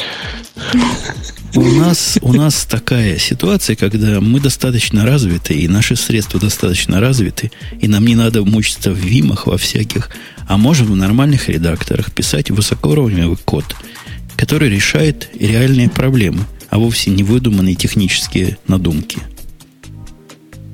Но вот эти шишколобые товарищи всегда видят следующий путь как переход от э, редакторов э, к визуальному программированию. То есть, когда вот мы сейчас, сейчас, сейчас будем собирать все из кубиков, а будем собирать все из кубиков мышкой. Ну, это, это, это я, кстати, видел, как работает в жизни. То есть это вполне работает в некоторых системах. У меня даже одна такая есть. Такое может быть. Редко, редко но работает. Но это очень редко. И если мы вернемся к предыдущему оратору, к предыдущей статье, который говорил про то, что вот этот фан на суппорте, например, да, юнит-тесты, которые надо в принципе писать, часть, не все, но часть перед тем, как завершать проект, ну, перед тем, как начинать проект, потому что, чтобы понять интеграцию. Вот, вот это вот фан э, от того, что ты собираешь, подменяешь какие-то компоненты потом засовываешь их в свои тесты, и все у тебя работает, вот это вот реальный фан. И вот в визуальном программировании и дальше вот такого не сделаешь, это точно. Вот этот автор, о котором мы тут упоминаем, которого я не знаю, как зовут, Developer Art.com, его сайт называется, он говорит, мужик говорит умные вещи. Он говорит, если раньше мы за что боролись? Мы боролись раньше за эффективность. А теперь мы за что боремся? Корей нам расскажет, за что, он, за что мы боремся, и представляет нам программу, результат этой борьбы. Когда программа для показа погоды занимает 280 мегабайт на iPad, вот это как раз результат того, за что модерновые программисты борются. Зато она качественная. Ты какая же она качественная. Ее, Православная. Ее, когда запускаешь, сразу видишь две вещи. Во-первых, она говорит, что я в Вашингтон Дистрикт Колумбия. Что, наверное, меня должно гордостью наполнить. Ну, ты понимаешь, с высоты нашего положения, в смысле, там, Москва, Киев, Одесса, э, ну, да, для нас как-то довольно пофиг. Да. Континентом попало, и даже страна совпала. Э, Во-вторых, Для это тех, кто не понял, это Женя наезжает на приложение Яндекс Погоды на iPad, которое действительно весит 260 мегабайт. Это меньше, чем аналогичные приложения под названием, например, Weather HD, вот. Э, и так далее. Да-да-да. Я не знаю, как по поводу HD, но любая программа, которая умеет работать только в горизонтальном режиме, как ваша программа, я но. бы лишал программиста лицензии на программирование и выдавал бы другим людям, у которых есть лицензия на отстрел таких программистов, дополнительную ну, лицензию. Слушай, я тебе могу назвать э, еще несколько программ, которые умеют работать только в Да, да, Яха, Яха выпустила на днях программу, которая должна не, убить ну, все Жень, ну, ну некрасиво оно в а, вертикальном лайауте. Поэтому Конечно, не, не умеете, поэтому не умеете. Вам не. это, еще раз, вам это не надо. Конечно. Вот. Я даже не знаю, да. кому это вообще надо. Нет, это надо, это хорошая программа для того, чтобы посмотреть погоду. И чуть-чуть получить немножко фана, посмотрев на нее. Там очень Кстати, красивые прогнозы. картинки и очень детальные. Я видел да. картинки. Я понимаю, что картинки эти, которые умеют дергаться, когда куда-то ткнешь пальцем. Весят, да. Да, да, они весят. Ну, ну, ну, простите меня, это какой-то слишком новый путь. Это какой-то уже и программирование пятого поколения. Срамота. Ходячий. А прогноз откуда берутся-то? Да воруют откуда-нибудь. Яндекс Погода. Яндекс Почты. Да. Ой, а, почта, ну, погода. Нет, не с а, ну, почты. это по-моему. С погоды, с погоды, да. Э, кажется, да, я не помню точно, но, но похоже, да. В Твиттере мне остроумно кто-то написал, что она поэтому столько весит, что у нее есть прогноз погоды на следующие 10 лет. Э, это какие-то уже очень остроумные товарищи. Так вот, к, к этой теме возвращаясь, мужика, не названного, который мне нравится, он говорит, никого больше не интересует размер, ну вот как Яндекс, размер больше не интересует, эффективность тоже не интересует, а интересует другое. Простота, которая, другими словами, поддерживаемость переводится. Потому что проекты реальные, которые настоящие проекты, они что-то на коленке собраны, живет по много лет, и все остальное гораздо важнее, чем его эффективность и его умность, и насколько вы успешно используете все байты в своем стеке, все это фигня полнейшая, а главное простота, делает как проще, и люди к тебе потянутся, говорит автор. Я с ним в принципе согласен. Ну, потому что это, скорее всего, придумали менеджеры, которым нужен новый повод бить линейкой по рукам. И ты как менеджер, скорее всего, согласишься с тем, что нужен какой-то повод, как-то надо оценивать по производительности, по потреблению памяти. Сейчас уже смысла нет. А надо же что-то придумать. Ну, пусть будет теперь у нас переносимость, пусть будет И код чистый. Maintainability это называется. Maintainability. Мы будем Ну, вот по этому Поддерживать. Вот по этому принципу будем этот... Мгм. Зачем нам портабилити? Зачем нам куда-то с одного сервера на другой переносить? Ну вот, теперь по поддерживаемости будем бить Конечно. рублем. Кто написал плохой код? Кто тут не, не в согласии именует переменные, как они написаны тут в этом Талмуде, который написал менеджер? А? И по рукам этой палкой, и О. по рукам. Кстати, вышел не так давно э, код Guidelines или Style Guidelines, точнее говоря, для скалы, в котором в начале приписочка стоит. Наш Style Guideline такой же, как все остальные, то есть и нарушайте его как хотите, но только делайте это консистентно. И, и это правильно. Ну, в А у общем, кого еще есть, по-моему, у Sun- Java, а у- у- а у у? Sun а был guideline, я помню. Не, ну у Oracle. сановский, не, а кроме Java. По-моему, У на сях у- там на, вообще. на сях тоже был. На сях был. У, у C был. У C++ был. Ну, у C вот этот Керниган и Ричи ставил. Это что же какой-то guideline? Мгм. И, а у C++, наверное, наверное, тоже разные люди написали. Хотя я ни с одним практически не знаком. Ну, тем, тем не менее. Конец гиковской культуры настал, фана больше нет, а пишем мы байты, которые вставляются в биты, и наоборот, биты, которые вставляются в байты. Э, Я тут посмотрела, автор, оказывается, живет в Москве, так что вполне возможно он нас слушает. И, пользуясь случаем, я передаю ему привет. Передаем привет автору. Я с ним согласен. Грей мнения не имеет, поскольку откуда у него мнение? Он гиков вживую не видел. Откуда в Одессе гики? Ты исключительно мертвую, да. Вот. Ну что, коллеги, мы с вами час тут говорим на легкие темы. Не пора ли нам тронуть что-нибудь такое по, ну, потяжелее? Чуть- Чуть-чуть ближе к гиковским выпускам. Можно. Можно? Не против? Я боюсь, что Вера сразу против станет, потому что она боялась приходить сюда. Говорит, как вы найдете, начнете трогать гиковские темы, что же я скажу? да, что же я скажу? По-моему, поэтому мы дадим ей первое слово в нашей следующей теме. Google Guava. Слышал ли, ты, слышал ли ты, Маруся, о Гугле? О Гугле я слышала, да. А слышал ли ты о Apache? А об Apache я тоже слышала. Во, вот смотри, это наводящие вопросы. Видите, коллеги, Даже какие, Guava, наверное, как я навожу. А слышал ли ты про Apache Commons? Я так предполагаю, что это лицензия какая-то. Понятно. Ответ в стиле Маруси. Вполне. Ну вот, это не лицензия. Guava Libraries, Google Guava Libraries, это то, что раньше было известно... Леш, поправь меня. По-моему, Google Collections назывался один из кусков ее. Ну, один из кусков, из которого потом впоследствии выросла Guava. То есть сначала, после того, как Apache Commons решил не переходить на дженерики и не двигаться в этом направлении, вернее, он начал двигаться, но очень медленно. Google решила продвинуться в э, использовании коллекций, добавить функциональные всякие приблуды, вроде фильтрации коллекций и тому подобное. И создала проект Google Collections, который в течение, по-моему, года или двух развивался достаточно активно.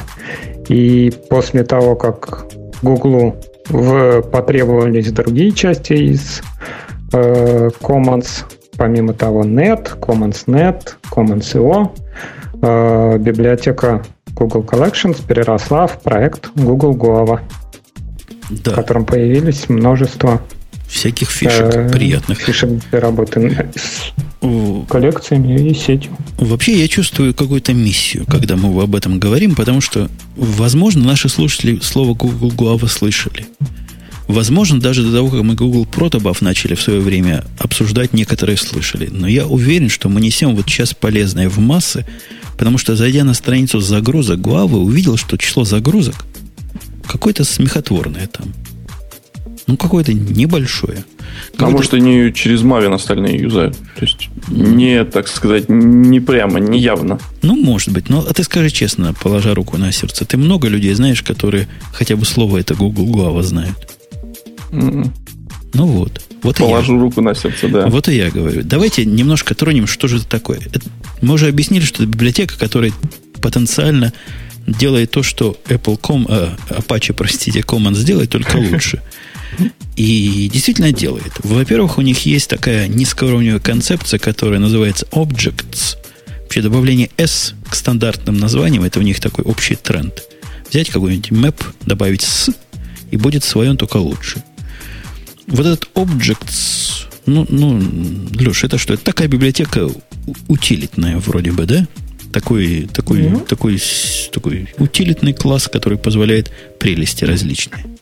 Да, делать э, то, что обычно делается кодогенерации в Eclipse или, ну, опять же, до этого делалось с помощью Commons, например, объекты с... Нет, сейчас как это называется-то? Собрать hash code для объекта по полям, например. Это, это совершенно Или нудная работа, на работа, которую Eclipse помогает вам сделать с точки зрения своего понимания. Ну, как-то каждый раз этот визор запускать или нажимать эти ходки. А тут раз, один метод вызвал, objects hash code, даешь ему все поля, перечисляешь, по которым нужно собрать hash code ы. Ну, это то, чем обычно незамысловатые hash code ы и создаются. Ну, справедливости ради надо сказать, что, по-моему, в Commons есть то же самое для string ов, он называется Reflection to String, что-то такое. Там, там есть reflection ы и без reflection ные. То есть э, у них есть обычные toString и, то есть to, э, string builder это называлось, как, или toString А, если собирается в виде этого builder а или да. с помощью reflection а. Да. Ну, по большому счету, в общем, если вы когда-либо использовали Commons Lang, по-моему, это библиотеку, то объекты Objects из Google Guava будут вам знакомы, и вы сможете свой код просто переименовав один объект в другой. Э, использовать Guava. Да, местами такое впечатление, что они хотят убить визарды Eclipse. То есть то, что Eclipse делает по просьбе «а сделай ко мне ту стринг из моего классика», вот эта штука позволяет делать программабельным путем, вызывая Objects to String Helper, передавая ему список полей, и красивый тебе такой toString рисует, что, несомненно, полезно. Ну, по-моему, всякий, Но... кто с этим сталкивался когда-нибудь, с такой необходимостью, делал себе такой метод всегда сам. Ну, ну по-любому да. такая статическая вернее, такое использование визардов на любом коде это как бы, можно сказать, позорная практика, потому что, как правило, если объект обновляется, то плохие программисты забывают о том, что э, когда появляется новое поле, надо обновить эту string, надо об, обновить и хэш-код, надо обновить и equals. И если оно один раз сгенерировано Eclipse и висит где-нибудь внизу класса, то не часто туда заглядывают. Ну, а я, например, не думаю, перегенерирую. Просто он мне по новой делает эти все три метода. То есть, ну, а вот и... есть люди, которые и не думают, и не перегенерируют. Ну, вот видишь. Это вам хорошо, когда у вас такой чистый подходит toString или hash или equals, а когда его чуток руками добавляешь, то после этого вся связь с генератором теряется. И дальше его надо ручками, а, например, можно, дописать. например? Что, когда тебе нужно custom ный hash code делать? Ну, а, ну, если hash code, да, согласен. Или когда тебе нужен equals, который особые ситуации покрывает. Ну, то что, таких примеров миллион. Э, у них есть еще такой тоже утилитный класс, который называется throwables. Я не очень понял, зачем он нужен вот из описания, кроме того, чтобы позволять безопасно stack trace ы делать. У меня такой, собственно, есть без всяких throwables, который позволяет stack trace ы доставать безопасным образом. Кто-нибудь может мне что-нибудь сказать по этому поводу? Ну, я так понимаю, это замена э, классов, которые появились в Java 7 как раз для, ну, не вложенных, они как бы стековые эксепшены, когда несколько эксепшенов подряд собираются в такой стек, и можно потом отследить Сейчас не помню, как-то они для, suspended для exceptions. А и, и, и репопуляции эксепшенов это надо, я так понимаю, да? То есть, когда у тебя есть да. куча эксепшенов, и тебе нужно вывести туда чего-то более или менее вменяемое. У них есть, ну, они говорят, что это и, и такие, такое расширение итераторов, на самом деле это функциональщина, которую они пытаются привнести, они тут во, во все силы вносят функциональщину. Например, можно с, между собой склеить несколько коллекций и по ним ходить. Ну что, полезная фича, чем, о чем спорить? Странно, что такой функциональщины в Java нет. То есть не странно, понятно. Но нам-то после скалы самое... это кажется смехотворным. Нет, самая интересная особенность этих коллекций то, что они все, все действия, которые выполняются с коллекциями, они выполняются в, в момент обращения. То есть, например, если вы склеиваете какие-то коллекции там конкатом и передаете их наверх из метода, то э, результирующая коллекция, она будет как бы собираться только уже, когда вызываться будет. И это очень большая проблема, например, в коде, где используется Hibernate и вытаскиваются, например, какие-то коллекции, коллекции lazy, они вытаскиваются, собираются, передаются наверх, а на самом деле вся связь между ними уже потеряна.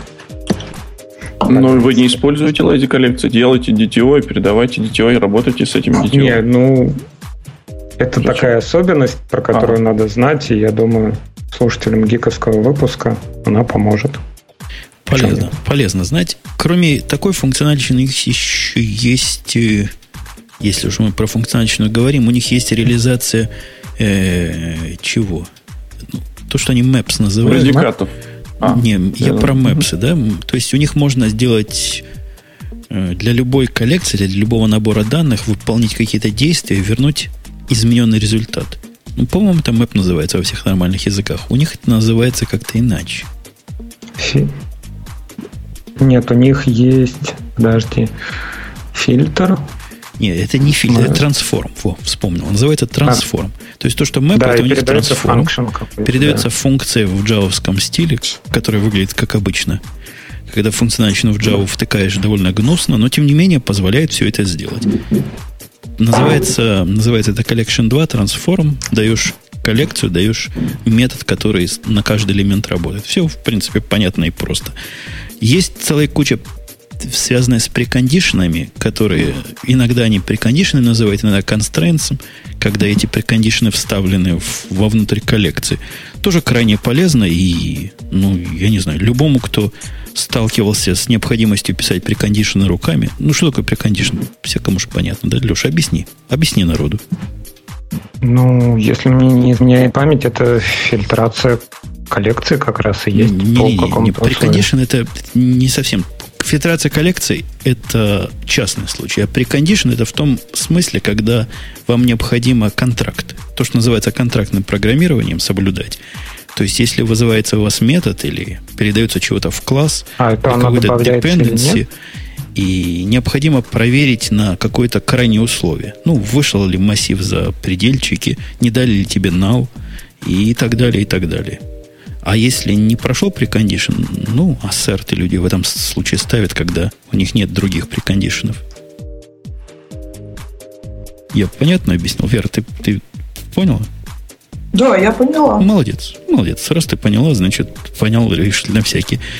Constraints эти, вот, которых мы упомянули, это те же самые прекондишены, которые можно вставить вовнутрь метода добавления элемента – то есть вы можете в листах или в других коллекциях, куда вы добавляете как бы в черный ящик э, свои элементы, добавить специальные условия, которые должны выполняться на каждый элемент, который вы туда пытаетесь воткнуть. Добавится хорошо, не добавится плохо. То есть упадет сразу, но это как раз наша цель, чтобы упало как можно раньше. Ну, собственно, чего еще сказать по, по этому поводу? Есть еще чего добавить? А, есть еще двойной мэп, тоже удобная штука. By map. И кто-нибудь из вас может связано про него что-нибудь сказать, кроме меня? Я так понимаю, что это такая штука, которая позволяет э, вытаскивать элементы мэпа не только по ключу, но и по значению. Я могу ошибаться, если я... Именно так. То есть в обратную сторону. Да. Именно так. Это мэп, который в том числе и работает в обратную сторону. Ну, это, это полезно. А у них еще есть мультимэпы. То, что мы... Это гораздо полезнее. Как идиоты в Java реализуем как, как обычно. Ну да, руками. Руками, да. А здесь есть такой мэп, который, строго говоря, не строго, просто говоря, позволяет к одному э, ключу иметь множество значений. Я правильно сформулировал? Да. Ну, массив угу. значений и добавление идет не как в массив, а просто каждое добавление элемента по ключу добавляет этот элемент в массив, в конец массива. Да, нам еще говорят, что у них есть тайм, э, ну, упрощение определений, но оно не особо связано с самим Guava, это связано со спецификой статических описаний методов в, Java, позволяет это сделать. И в Java 7 это можно уже делать без, без Guava. Ну, то есть, когда вы map описываете, не надо с двух сторон описывать параметры, как идиот. Всегда это можно было при помощи статических функций сделать. Ну да, теперь Diamond. А теперь Diamond, который так гордо зовется, который ничего общего с Diamond проблемой в C++ не имеет, дорогие слушатели, с Diamond наследованием. Э, ну, там много чего есть. Много чего есть еще интересного. Но вот даже то, о чем мы рассказали, по-моему, уже достаточный повод для того, чтобы хотя бы поставить его, открыть и посмотреть. Глава является примером, по-моему, замечательным микрофреймворка, и даже не фреймворк, а такой микробиблиотеки, которая полезна и которая не нарушает концепцию фанов программирования, на мой взгляд. Единственное отсутствие документации. Как э, документации как таковой. Да, вообще, по-моему, нет документации. У ну них, да, у них в виде документ... Да, в виде документации идет ссылки на презентации, которые без разговора вообще смысла никакого не имеют. Их надо да, смотреть, и надо вызывать э, автора презентации, чтобы он тебе все рассказал. Может, такая бизнес-модель? Нет, там на каждый слайд приведены примеры кода, и, в принципе, понятно. Можно, конечно, пригласить, но я не знаю, если в Яндекс только. Я, я видел мужичка, а, он тоже делал презентацию, и как раз презентацию он делал сравнение с Apache Commons, Guava, и еще он а, там из Groovy приводил примеры, что как Groovy сделаны там некоторые вещи уже на уровне языка, а здесь они делаются на уровне библиотек. То есть вот эти все вещи, когда генерация тустрингов, equals и, э, и хаш-код, например, в Groovy может сделать с помощью аннотаций. В, ну, они аннотации в кавычках, потому что это называется Abstract Source 3 э, ну, директивы, то есть э, они все равно генерируются, то есть э, они не в рантайме где-то там вызываются, как, например, я так понимаю, что Guava делает или как делает рефлекционные вот эти вызовы в Apache Commons. А он именно реально генерирует код, но только разработчик этого кода не видит, он пишет вот эти аннотации. Вот, а я еще вспомнил а, для тех, кто тоже интересуется коллекциями, я не, я не знаю, жива ли эта библиотека, называется Glazed Lists. Это то же самое, как, в принципе, Commons Collections, как Google Collections, только она отрабатывает, например, фильтрацию уже на этапе создания списков. То есть, например, если Google, ну вот, Guava собирает какой-то список только на этапе обращения к нему, то есть уже где-то, например, э, в визуальной части или тому подобное, после уже запроса, то Blazed List, например, собирает на этапе создания этой коллекции. Послушала вас, мужики, Аляпка, и сказала, что какие-то парни-гости в радио Ти сегодня продвинутые. Это комплимент.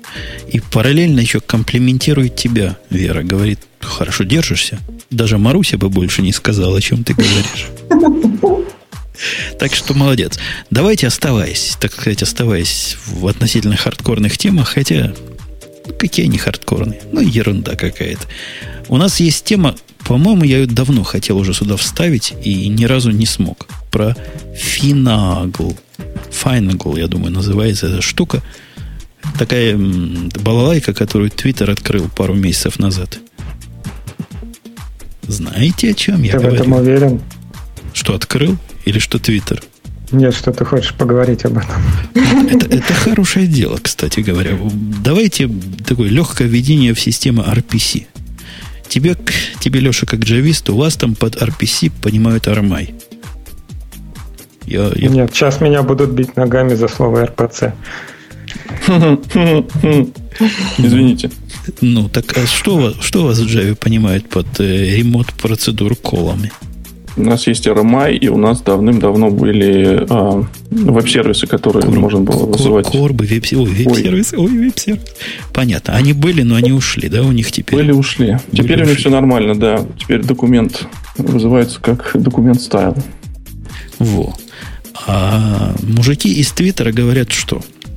Они говорят, есть проблема. И проблема заключается в том, что сервисы должны, как бы нам не было противно, между собой общаться.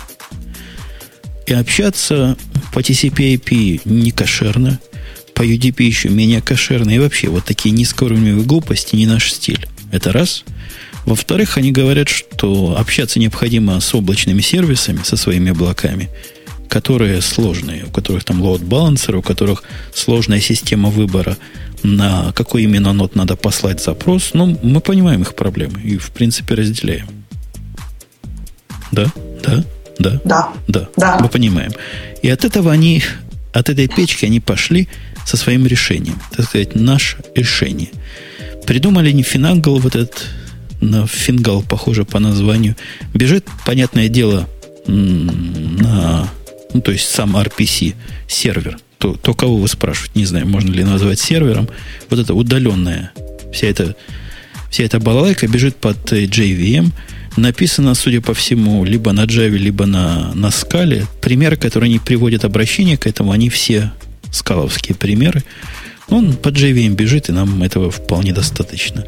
Она чего вам дает? Она дает вам такое стандартное с точки зрения Твиттера решение для Э, поддержки пулов коннектов, умных таких, которые придерживают TCP connect ы приоткрытыми. Ну, я думаю, это понятно всякому.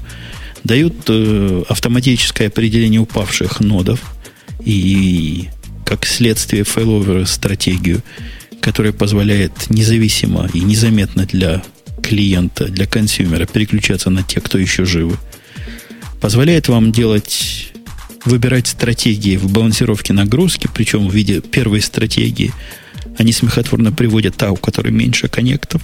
Мы должны были в этот момент расплакаться от восторга и сказать, ах, ах, какие они крутые. Лист connection, у них стратегия есть. Я надеюсь, там есть и другие стратегии, потому что упоминают, есть и другие. Э, чего еще? А, против, против DDoS э, у них есть как бы такая защита внутри от особо агрессивных клиентов. Это что касается серверной части, то есть продюсера или того, кого вы запрашиваете. С точки зрения работы с этим совсем, никаких они особых Америк не открыли. Речь идет о трех основных сущностях. О объекте future, который, вот тот самый future, что вы можете представить, то есть асинхронное выполнение запроса, в этом случае на удаленном хосте – а, о сервисе, который является, собственно, тем, что бежит на сервере, и то, что занимается ответом на ваше на все, но и фильтр, который действительно фильтр, является он в том числе и декоратором для сервиса, позволяет связывать в цепочке. Вот если вам не хватило при помощи фичи функциональщины, чтобы связать в цепочке многие асинхронные запросы, ну, тоже элементарные, по-моему.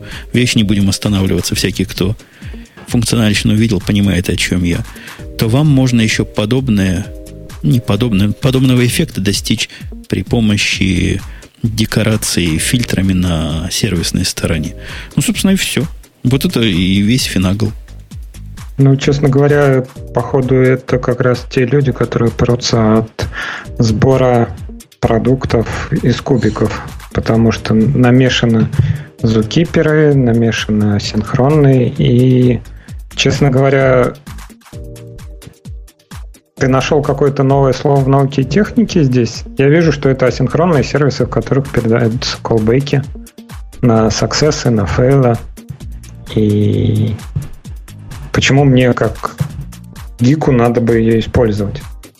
А что Хоть ты... для чего-то. Ну, а вот я тебе ставлю задачу. Ты программист на, прости господи, Java, тебе необходимо к, к нечто подобному придумать какой-то свой собственный метод обращения. Ты чем займешься? Ты что поставишь? Одно из того, что ты можешь поставить, они говорят, поставь наш финакл. И будет тебе счастье. А ты что поставишь? Ну, я буду собирать из многих кусочков. Для начала тот же самый load balancing, они реализуют ее на софтовой стороне, а всем уже давно известно, что load balancing лучше делать на стороне железки.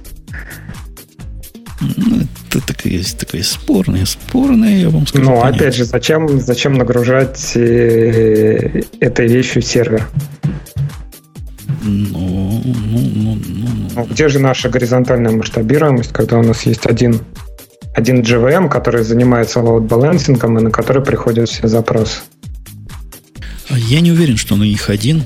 А есть, ты знаешь, техники, которые позволяют его сделать тоже распределенным и тоже размазанным. И хватать, хватать этот адрес в случае необходимости с другого node а. Ну, много гитик есть в эту, в эту сторону. Я с трудом верю, что у Твиттера в этом смысле есть единая точка падения. Вот в виде этого самого лоуд-балансера. Ну, то есть, насколько я понимаю, это вот где-то год назад или когда полтора они говорили, что вот мы сошли с Rails и теперь переписали часть на скале. И вот теперь они открыли именно ту часть, которую они написали на скале. Да-да, мне, мне тоже это кажется.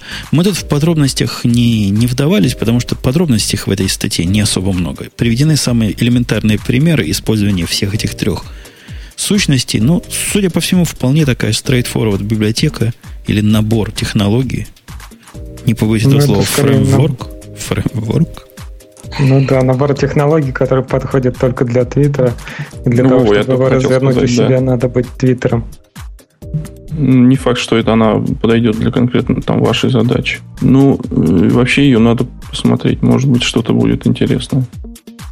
Она... Очень интересный момент здесь то, что они, ну, по крайней мере, это то, что я вижу из их архитектуры, написали, э, я так понимаю, сервер э, взаимодействует с мемкэшем, с MySQL, с Redis, и все это как бы интегрируется еще используют Трифт. Ну, по-моему, Трифт у них используется как раз для, для сериализации и деризации исключительно и как язык, э, язык получения данных туда-обратно. Ну да, известно, что они любят Трифт. Ну, что поделать. А его и Facebook любит. Ну, не все достаточно продвинутые, чтобы протобаф любить, как мы с вами. Ну да. Э, да. Вера, интересна ли тебе была эта тема? Э, очень интересно было. Вот. Ты конспектировала? Я... Да, да, я тут, э, у меня как раз тут э, есть карандаш и целая тетрадка, вот исписала полстраницы. Было, был один выпуск, когда, Леша, ты был здесь, а меня здесь не было. Помнишь такой был выпуск? Я тогда... Когда Java 7 обсуждали? Да, я тогда несся на огромной скорости через просторы американщины, и не смог сказать свое веское слово. Не знаю, что ты там сказал, наверняка сказал что-то умное. Я этот подкаст не слышал. Но у нас давно тут... У нас тут давно тусуется тема, которую нельзя умолчать. Особенно в, в разрезе того, что Java NIO 2 появилась. А есть среди наших слушателей такие, которые вообще не представляют, чем NIO от IO отличается. IO некоторые злые языки называют OIO, то есть Old IO. Не хотим ли мы их как-то просветить? Хотим. Хотим. Очень хотим. Давайте просветим, и они уйдут просветленные от нас. Э, и Виктор, я попрошу начать Виктора, потому что он громче всех кричал, что хочет. Да, ну хорошо, спасибо.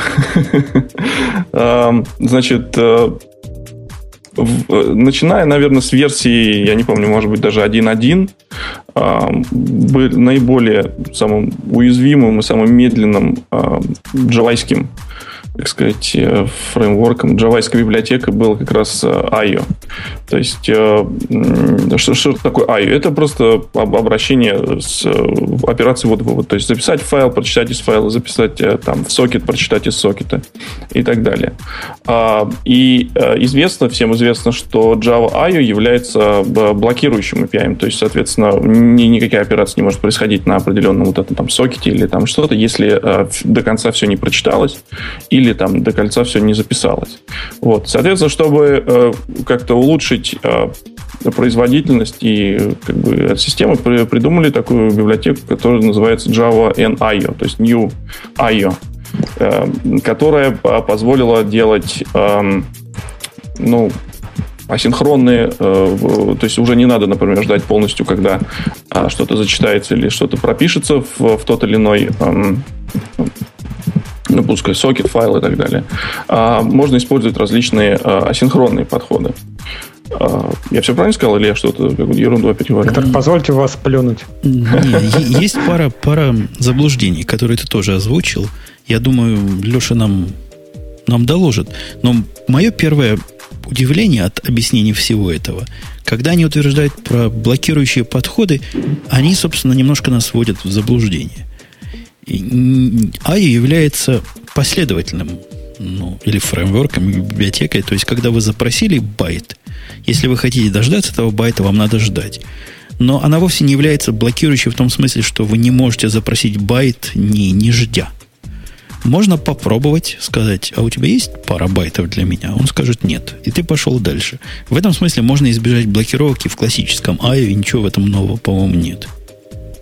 Нет, честно говоря, вот как человек, который как-то причастен к э, Java, э, хочу сказать, что, во-первых, э, неправильно сама постановка вопроса, то, что вот AIO у нас медленная и какая-то плохая, а вот теперь появилась Neo. Не-не-не, я имел в виду, и что теперь все будет хорошо. Просто Основная проблема была в том, что основная проблема IO, она была в том, что она не предназначена для больших нагрузок. То есть, например, когда, э, например, у нас открыто на сервере, ну, допустим, несколько тысяч портов, да, и приходит на них на все соединения.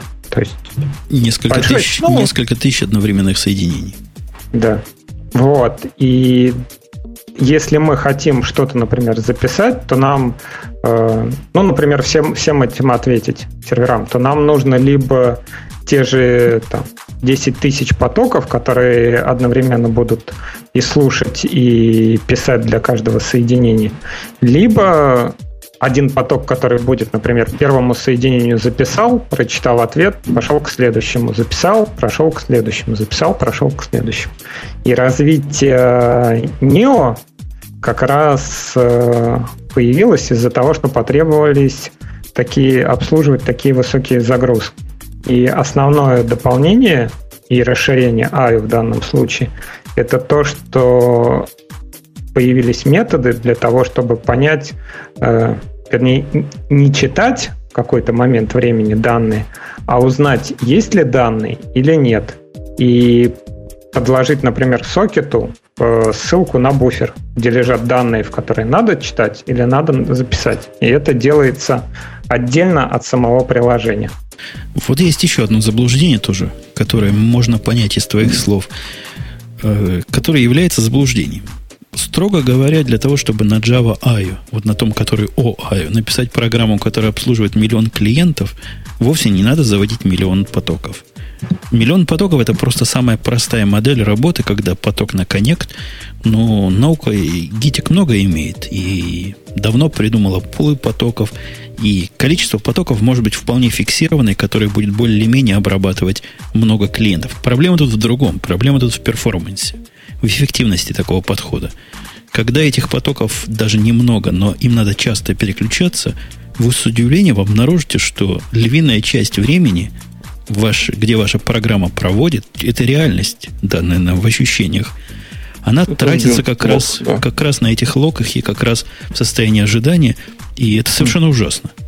Это, это, это просто поразительно, насколько долго оно там сидит. Угу. И для этого придумали Neo как раз. Не то, что придумали. Вот то, что Neo называют, то есть не блокирующая работа с сокетами, не блокирующая работа с файлами, она была известна сто лет в обед. И в одно время, по-моему, считалось даже вчерашним днем, потому что этим сложно заниматься. Для этого нужно очень внимательно программировать. Для этого нужна довольно тонкая машина состояния, чтобы понимать, где именно ты находишься, в каком состоянии ты сейчас и что ты можешь сделать. Это было слишком сложно для Java сначала. Поэтому его добавили потом, как необходимое зло. Это, это, это моя теория. Я не знаю, как это на самом деле было. Так оно и есть. Так и есть. Но у, из, у Java NIO, в отличие от IO, который действительно ориентирован на поток э, последовательных данных, и на такую концепцию взял, обработал, забыл, собственно, про это IO все и кричит. Все стримы, которым ты можешь обернуть все, что угодно, довольно удобно, они вот в эту сторону. Но как только тебе надо в обычном IO, в OIO, там сделать шаг влево и вернуться на 5 байтов назад к тому, что ты уже как бы прочитал, то уже начинаются странные проблемы. Решаемые, но странные. Явно это нетипичный use case, который в IO задумывался. Вот в том числе и для этого, для того, чтобы дать тебе более низкий уровень работы, NIO придуман. У тебя есть чудовищно реализованный byte buffer, который, я не знаю, кто проектировал, но ему надо оторвать уши от рождения. А что же в нем не так? я, я не знаю, Виктор. Так, не, ну, есть. Extend, по-моему, есть. Ты квадратишь. Я, я не квадрачу, это я, это я заикаюсь просто от гнева. То есть такой, это byte buffer, я уже об этом говорил, но идея byte buffer а, у которого один указатель занимается двумя вещами, по сути, в зависимости от контекста, эта идея чудовищна.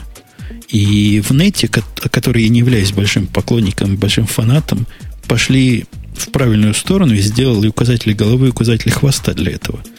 На практике не сравнить удобство использования, но вам эти флипы не надо больше делать идиотски.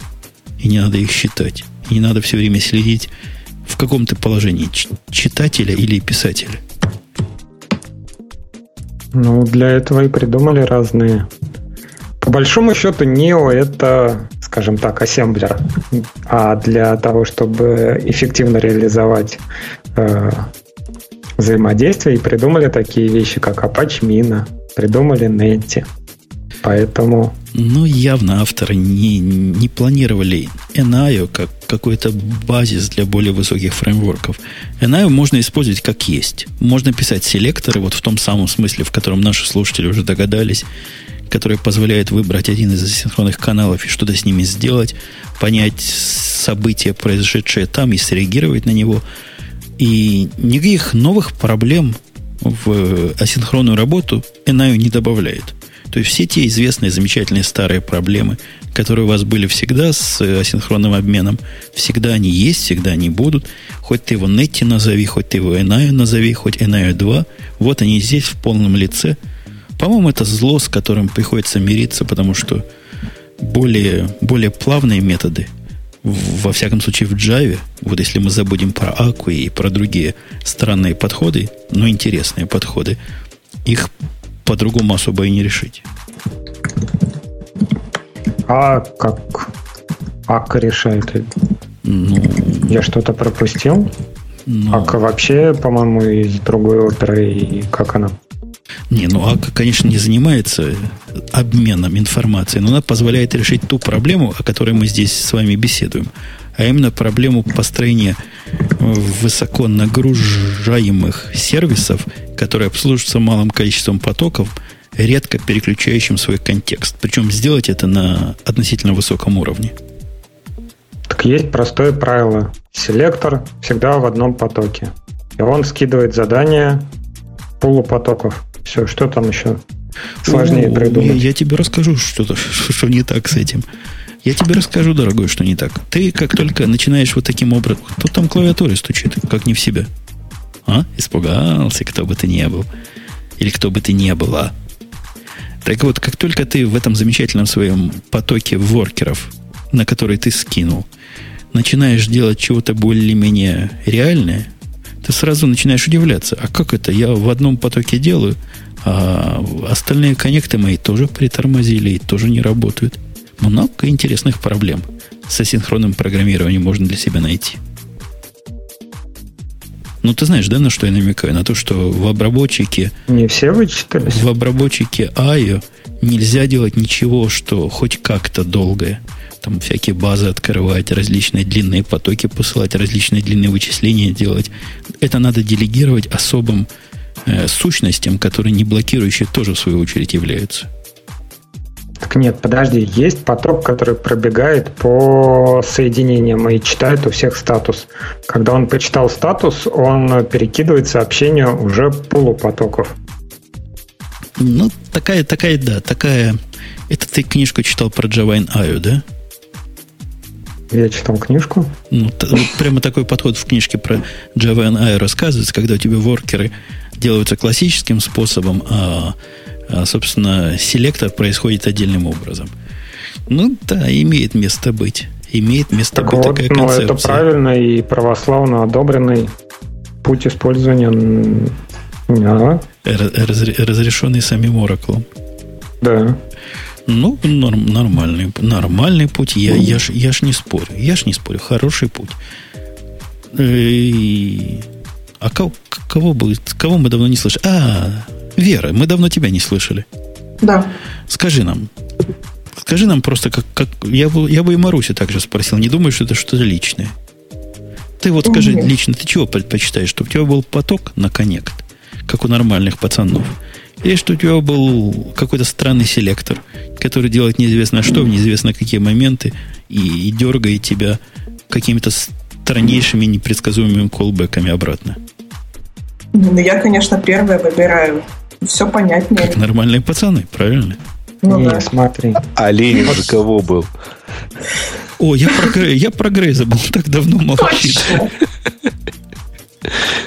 Нет, смотри, есть пример такой. Например, сидишь ты вечером в общаге, да, Так. и есть палатка, например, с пивом, и вас 10 человек.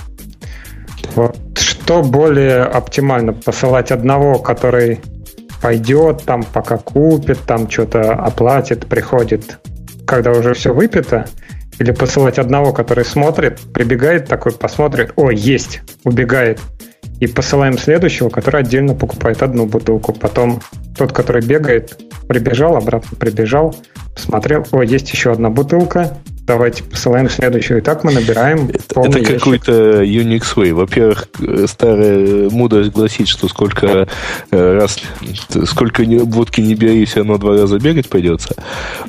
Вот. Помните, Да, да? я, я- я тоже так, Да. я тоже так А вторая А мудрость говорит, того, что это самый если- молодой должен бегать. Ну и кроме того, и наконец самая последняя мудрость говорит, что это какой-то жуткий Unix Way, и если идти дальше, то те, кто бегают, пить уже не будут. То есть вот одни умеют бегать, другие умеют, ум- умеют пить. Вот. И в А общем, кто-то я, не пьет, конечно, и спортсмены не пьют, поэтому они бегают, тренируются. ты Они переходят в когда-нибудь состояние айдола уже пьют послать потом. за, за пивом, а? Ну да, да, спортсмены разные бывают. А все ваши примеры разбиваются о жестокую реальность, потому что там, где я сейчас нахожусь, алкоголь перестают э, продавать в 6 вечера, так что бессмысленно. И- То есть надо на совсем другую модель с, с кэшингом. Да, да, да.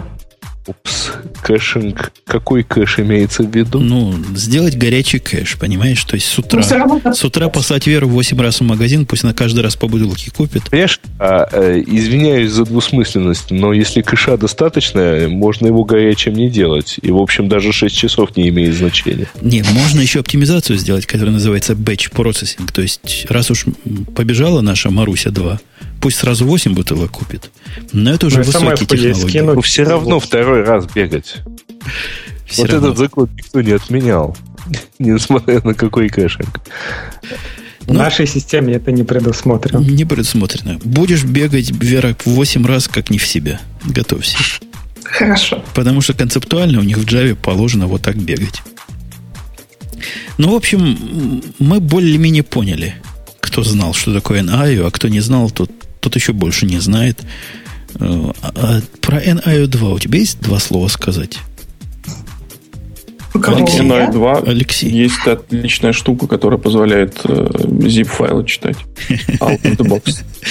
А раньше нельзя, что ли, было читать? Можно было читать. Но теперь есть Теперь это как отдельно файловая система. Теперь унифицированный доступ э, к различным файлам, системам через Java. То есть можно... Я не знаю, кстати, можно интерфейс читать э, в ней? Э, Есть поддержка? Или это, опять же, проприетарщина и интерфейс нельзя читать?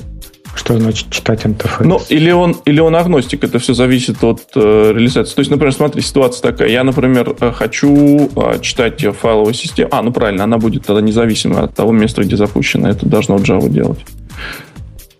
Все, все, все, ничего, вопрос снят. Это... Кто здесь? Да, да, да, да, да. Вы меня все запутали. Не, ну zip читать это, конечно. Да, я про PAF знаю, который тоже можно, наверное, э, к NI прикрутить. Я про, собственно, про само главное. Там главного чего поменялось? Корневого.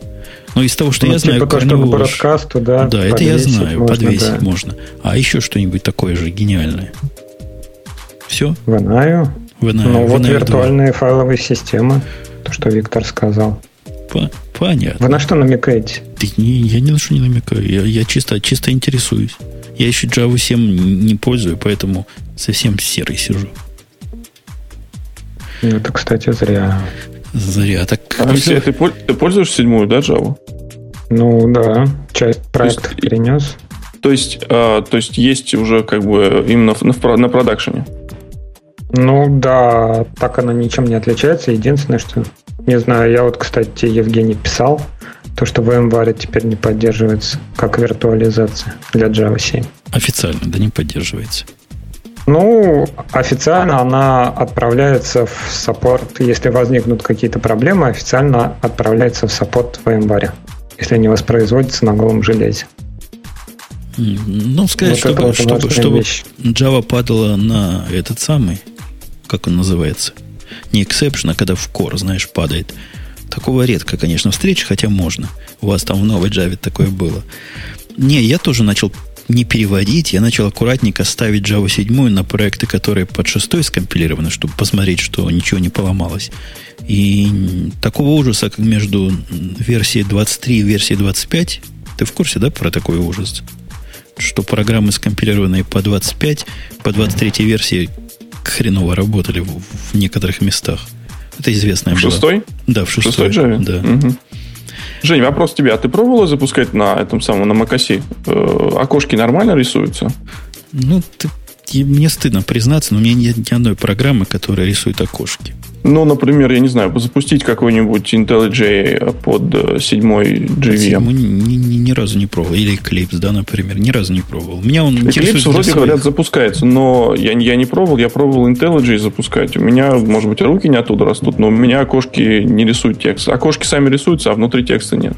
И я даже, как бы, поэтому я забил на macOS, а на виндах нам только developer preview раздали программистам, и что сказали, что только смотреть, а больше никуда не использовать. Все сидим пока на шестой Java. Мы еще долго будем на шестой Java сидеть. И я скажу больше, я знаю целые части организаций, которые на пятую пока не перешли. У них это в планах на следующие пять лет. А уж, а уж на свежую это вообще. Ну что, не пора ли нам Грей? Не пора ли нам Грей? Тронуть темы наших, с позволения сказать, слушателей. Да. За что трогать будем Как обычно. эти самые темы наших За слушателей? мягкое подбрюшье. Очень мягкое. Тут после один последних комментариев э, вот очень, очень мягко, видимо, было под потому что а как же, говорит, присоединиться к Джаберчат? Пишет один из наших пользователей. Нет, не самый популярный, это самый новый, просто вот он мне попался. Вот. А Node.js А, вот 0.6.0. Я про Node.js единственное слышал, что про вот этот холивар, который рассказывал о том, как плохо на Node.js писать серверное приложение. И Кто-нибудь по Node.js, кроме названия, слышал? Веру спрашивать не Ну, буду. Я тебе скажу, вот э, хотите скажу самое неожиданное? Ты, Я ты даже с слышал разработчиками знаком. и Я писал. был у них в офисе. Нет, не писал. Я просто ходил, э, просто с ними общался. позырить в их офис. Они что, из ваших, что ли? Нет, Из э, одесситов? нет, они в Сан-Франциско. Но я там был. Да. А, Вот. Нет, я слышал новость про Node.js, то, что Yahoo запустила свое облако на базе Node.js, где можно деплоить свои JavaScript программы, которые будут запускаться и на клиентской, и на серверной части. Называется Yahoo Mojito. Yahoo коктейль. То есть новое облако от Yahoo. и на JavaScript. серверная часть. Ну да. Кроме дрожи, у, у нас это сфера ничего вызвать не может. Мы, с Это ней, да. мы с ней подрагиваем при этом. Ну, вы просто не веб-разработчики, видимо. А что, веб-разработчики могут серверную часть на чем угодно писать? Ну, пусть на Ruby ну, пишут тогда уже. Могут, конечно, и на Ruby. Вот. Если уж на чем угодно Не, ну писать. тут, конечно, очень жаль, что нет Бобука, потому что вот он мне так описал, я просто не рискну его цитировать вот так совсем публично. Вот, поэтому Слишком много мата. нет. А, Не рискну э, делать вид, что вот это и, и мои мысли в том числе. А, что ты понял то, что Бабок сказал. Ну, так и Нет, признавайся. я, я примерно понял, он же мне объяснял, он же знал, кому он объясняет. Вот.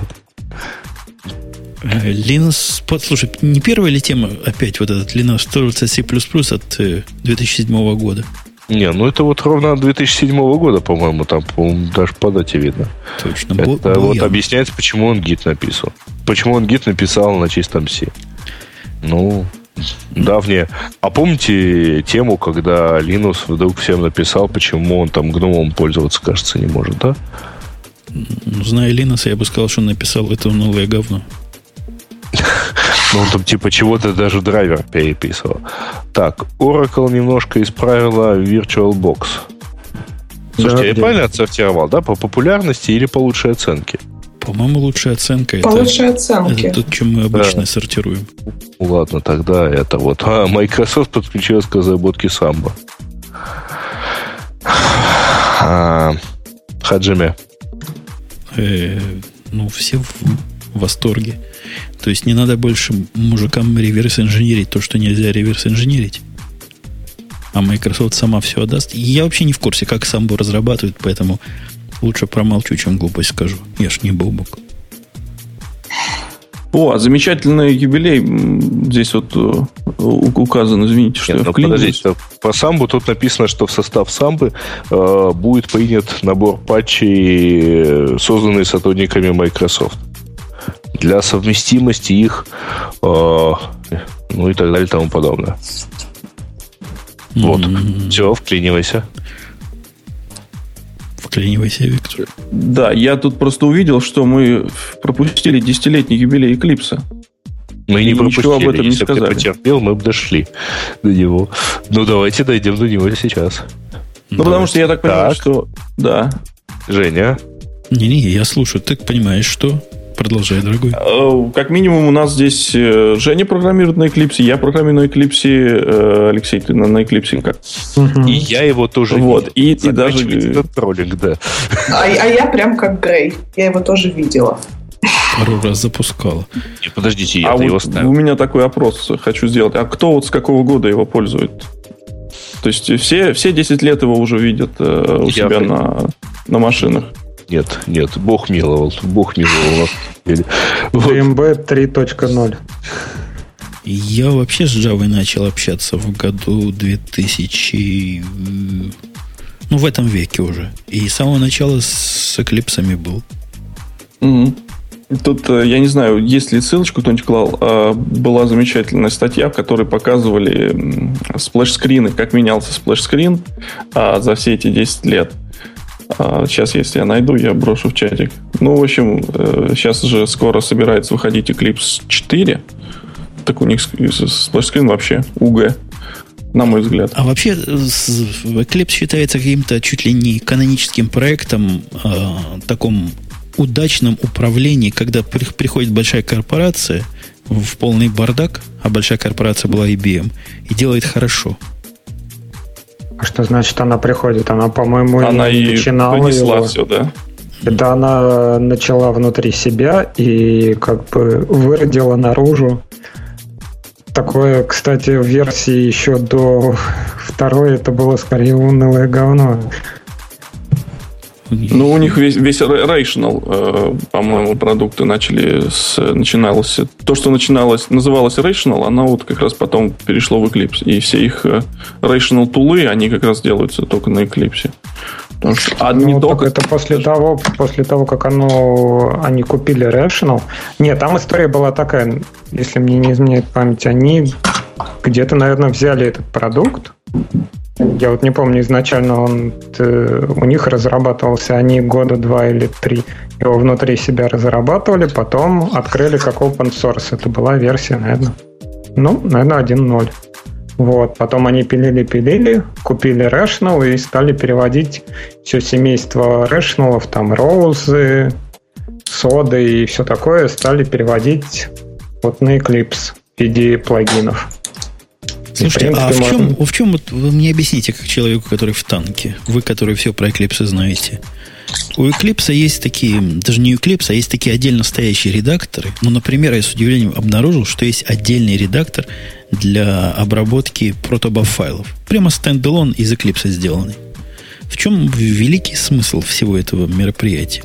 Чтобы иметь один редактор открытый для этого вида, другой для этого, если все это делается плагинами вовнутрь обычного, единого и непобедимого Eclipse.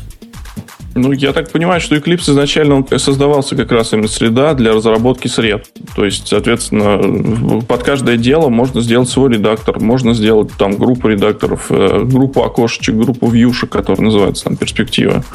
И это все зависит от конкретной там э, задачи. Там, я считаю, что если нужно править протобаф файл, должен быть отдельный редактор под протобаф файла, который может показать их и, например, и в текстовом виде, и, например, там, я не знаю, как он, property files показывает в табличках.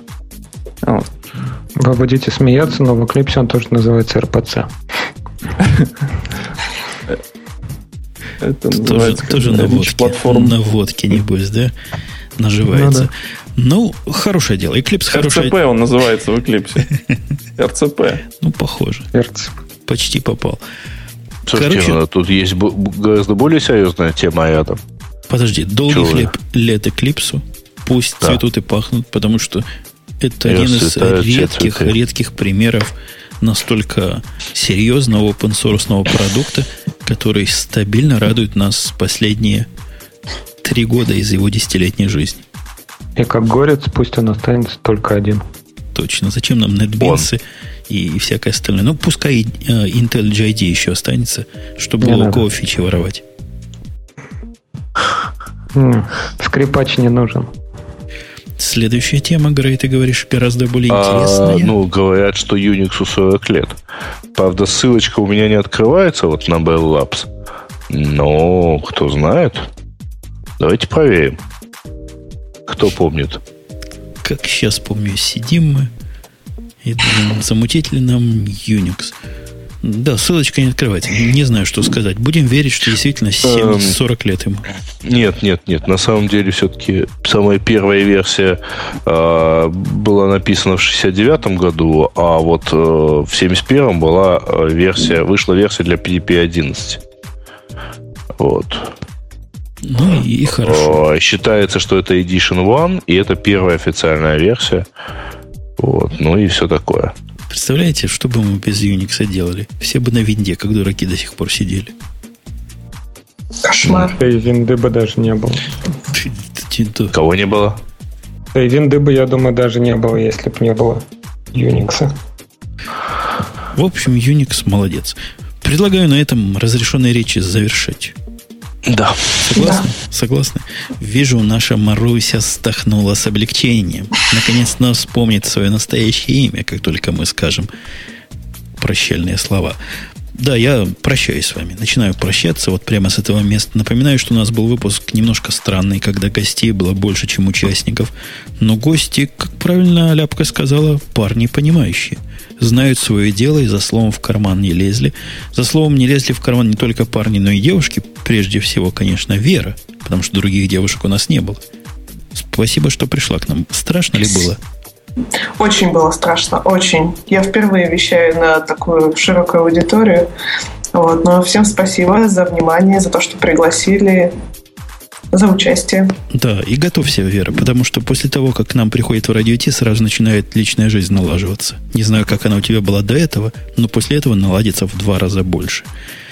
Это не грозит мужской части, потому что с мужской частью у нас все сложнее. Как была у них личная жизнь или не было, так и будет дальше. Был у нас Алексей, который не первый раз, и, я надеюсь, не последний, пришел и сказал свое веское слово со стороны корпорации зла. Да, я тоже надеюсь, что не последний. И был у нас еще один новый гость, который Виктор. И... А ты со стороны правильных пацанов или тоже вот этих джавистов был? Как ты себя я со стороны правильных пацанов-джавистов. Правильно. И правильно говорил, смотрите, как микрофон говорит звонко и, и, и гордо. И был Грей, который что-то там бубнил, как обычно. Бу-бубнил еще чуть-чуть, бу-бу-бу. Вот. Да, и, конечно же, был Женя, который все Не, мы же договорились, что его все равно никто не узнает, поэтому что его упоминать? Ну, хорошо. Не, не было, да. не было Бобука и не было Маруси, вот той number one. Не Но то, что ты хорошо. Вера другая, не то, что ты хуже, ты просто другая. Но вот той, которая оригинальная, не было. У нее все еще чинит интернет. Да. Но все-таки, да, скажем, что был, был Женя, который вот из недр своей чекарщины тут вот задавал всякие наводящие вопросы, вот, и говорил официальный кат, и сейчас скажет про второй официальный кат. Обязательно, обязательно скажу, но перед тем, как скажу, напомню, что выпуск был гиковский, поэтому если вам чего-то не особо понятно, это нормально. Это не, значит, это не значит, что вы идиоты. Это нормально. С другой же стороны, если вам все показалось слишком простым, это тоже нормально, потому что мы адаптировали темы просто в реальном времени для того, чтобы даже Грей что-то понял. А вот если вы, вы заинтересовались всем этим, то тут как раз пора задуматься. Пора задуматься, все ли у вас так с личной жизнью. Да, на, на этой глубокой мысли мы вас оставляем до следующей недели, когда будут темы нормальные, человеческие, телефончики, планшетики, сплошные Apple с Microsoft. Тарелочки. Тарелочки. Все будет просто. Может, даже какого-нибудь гостя на простые темы пригласим. Все, пока. Услышимся. Пока-пока. Пока. пока.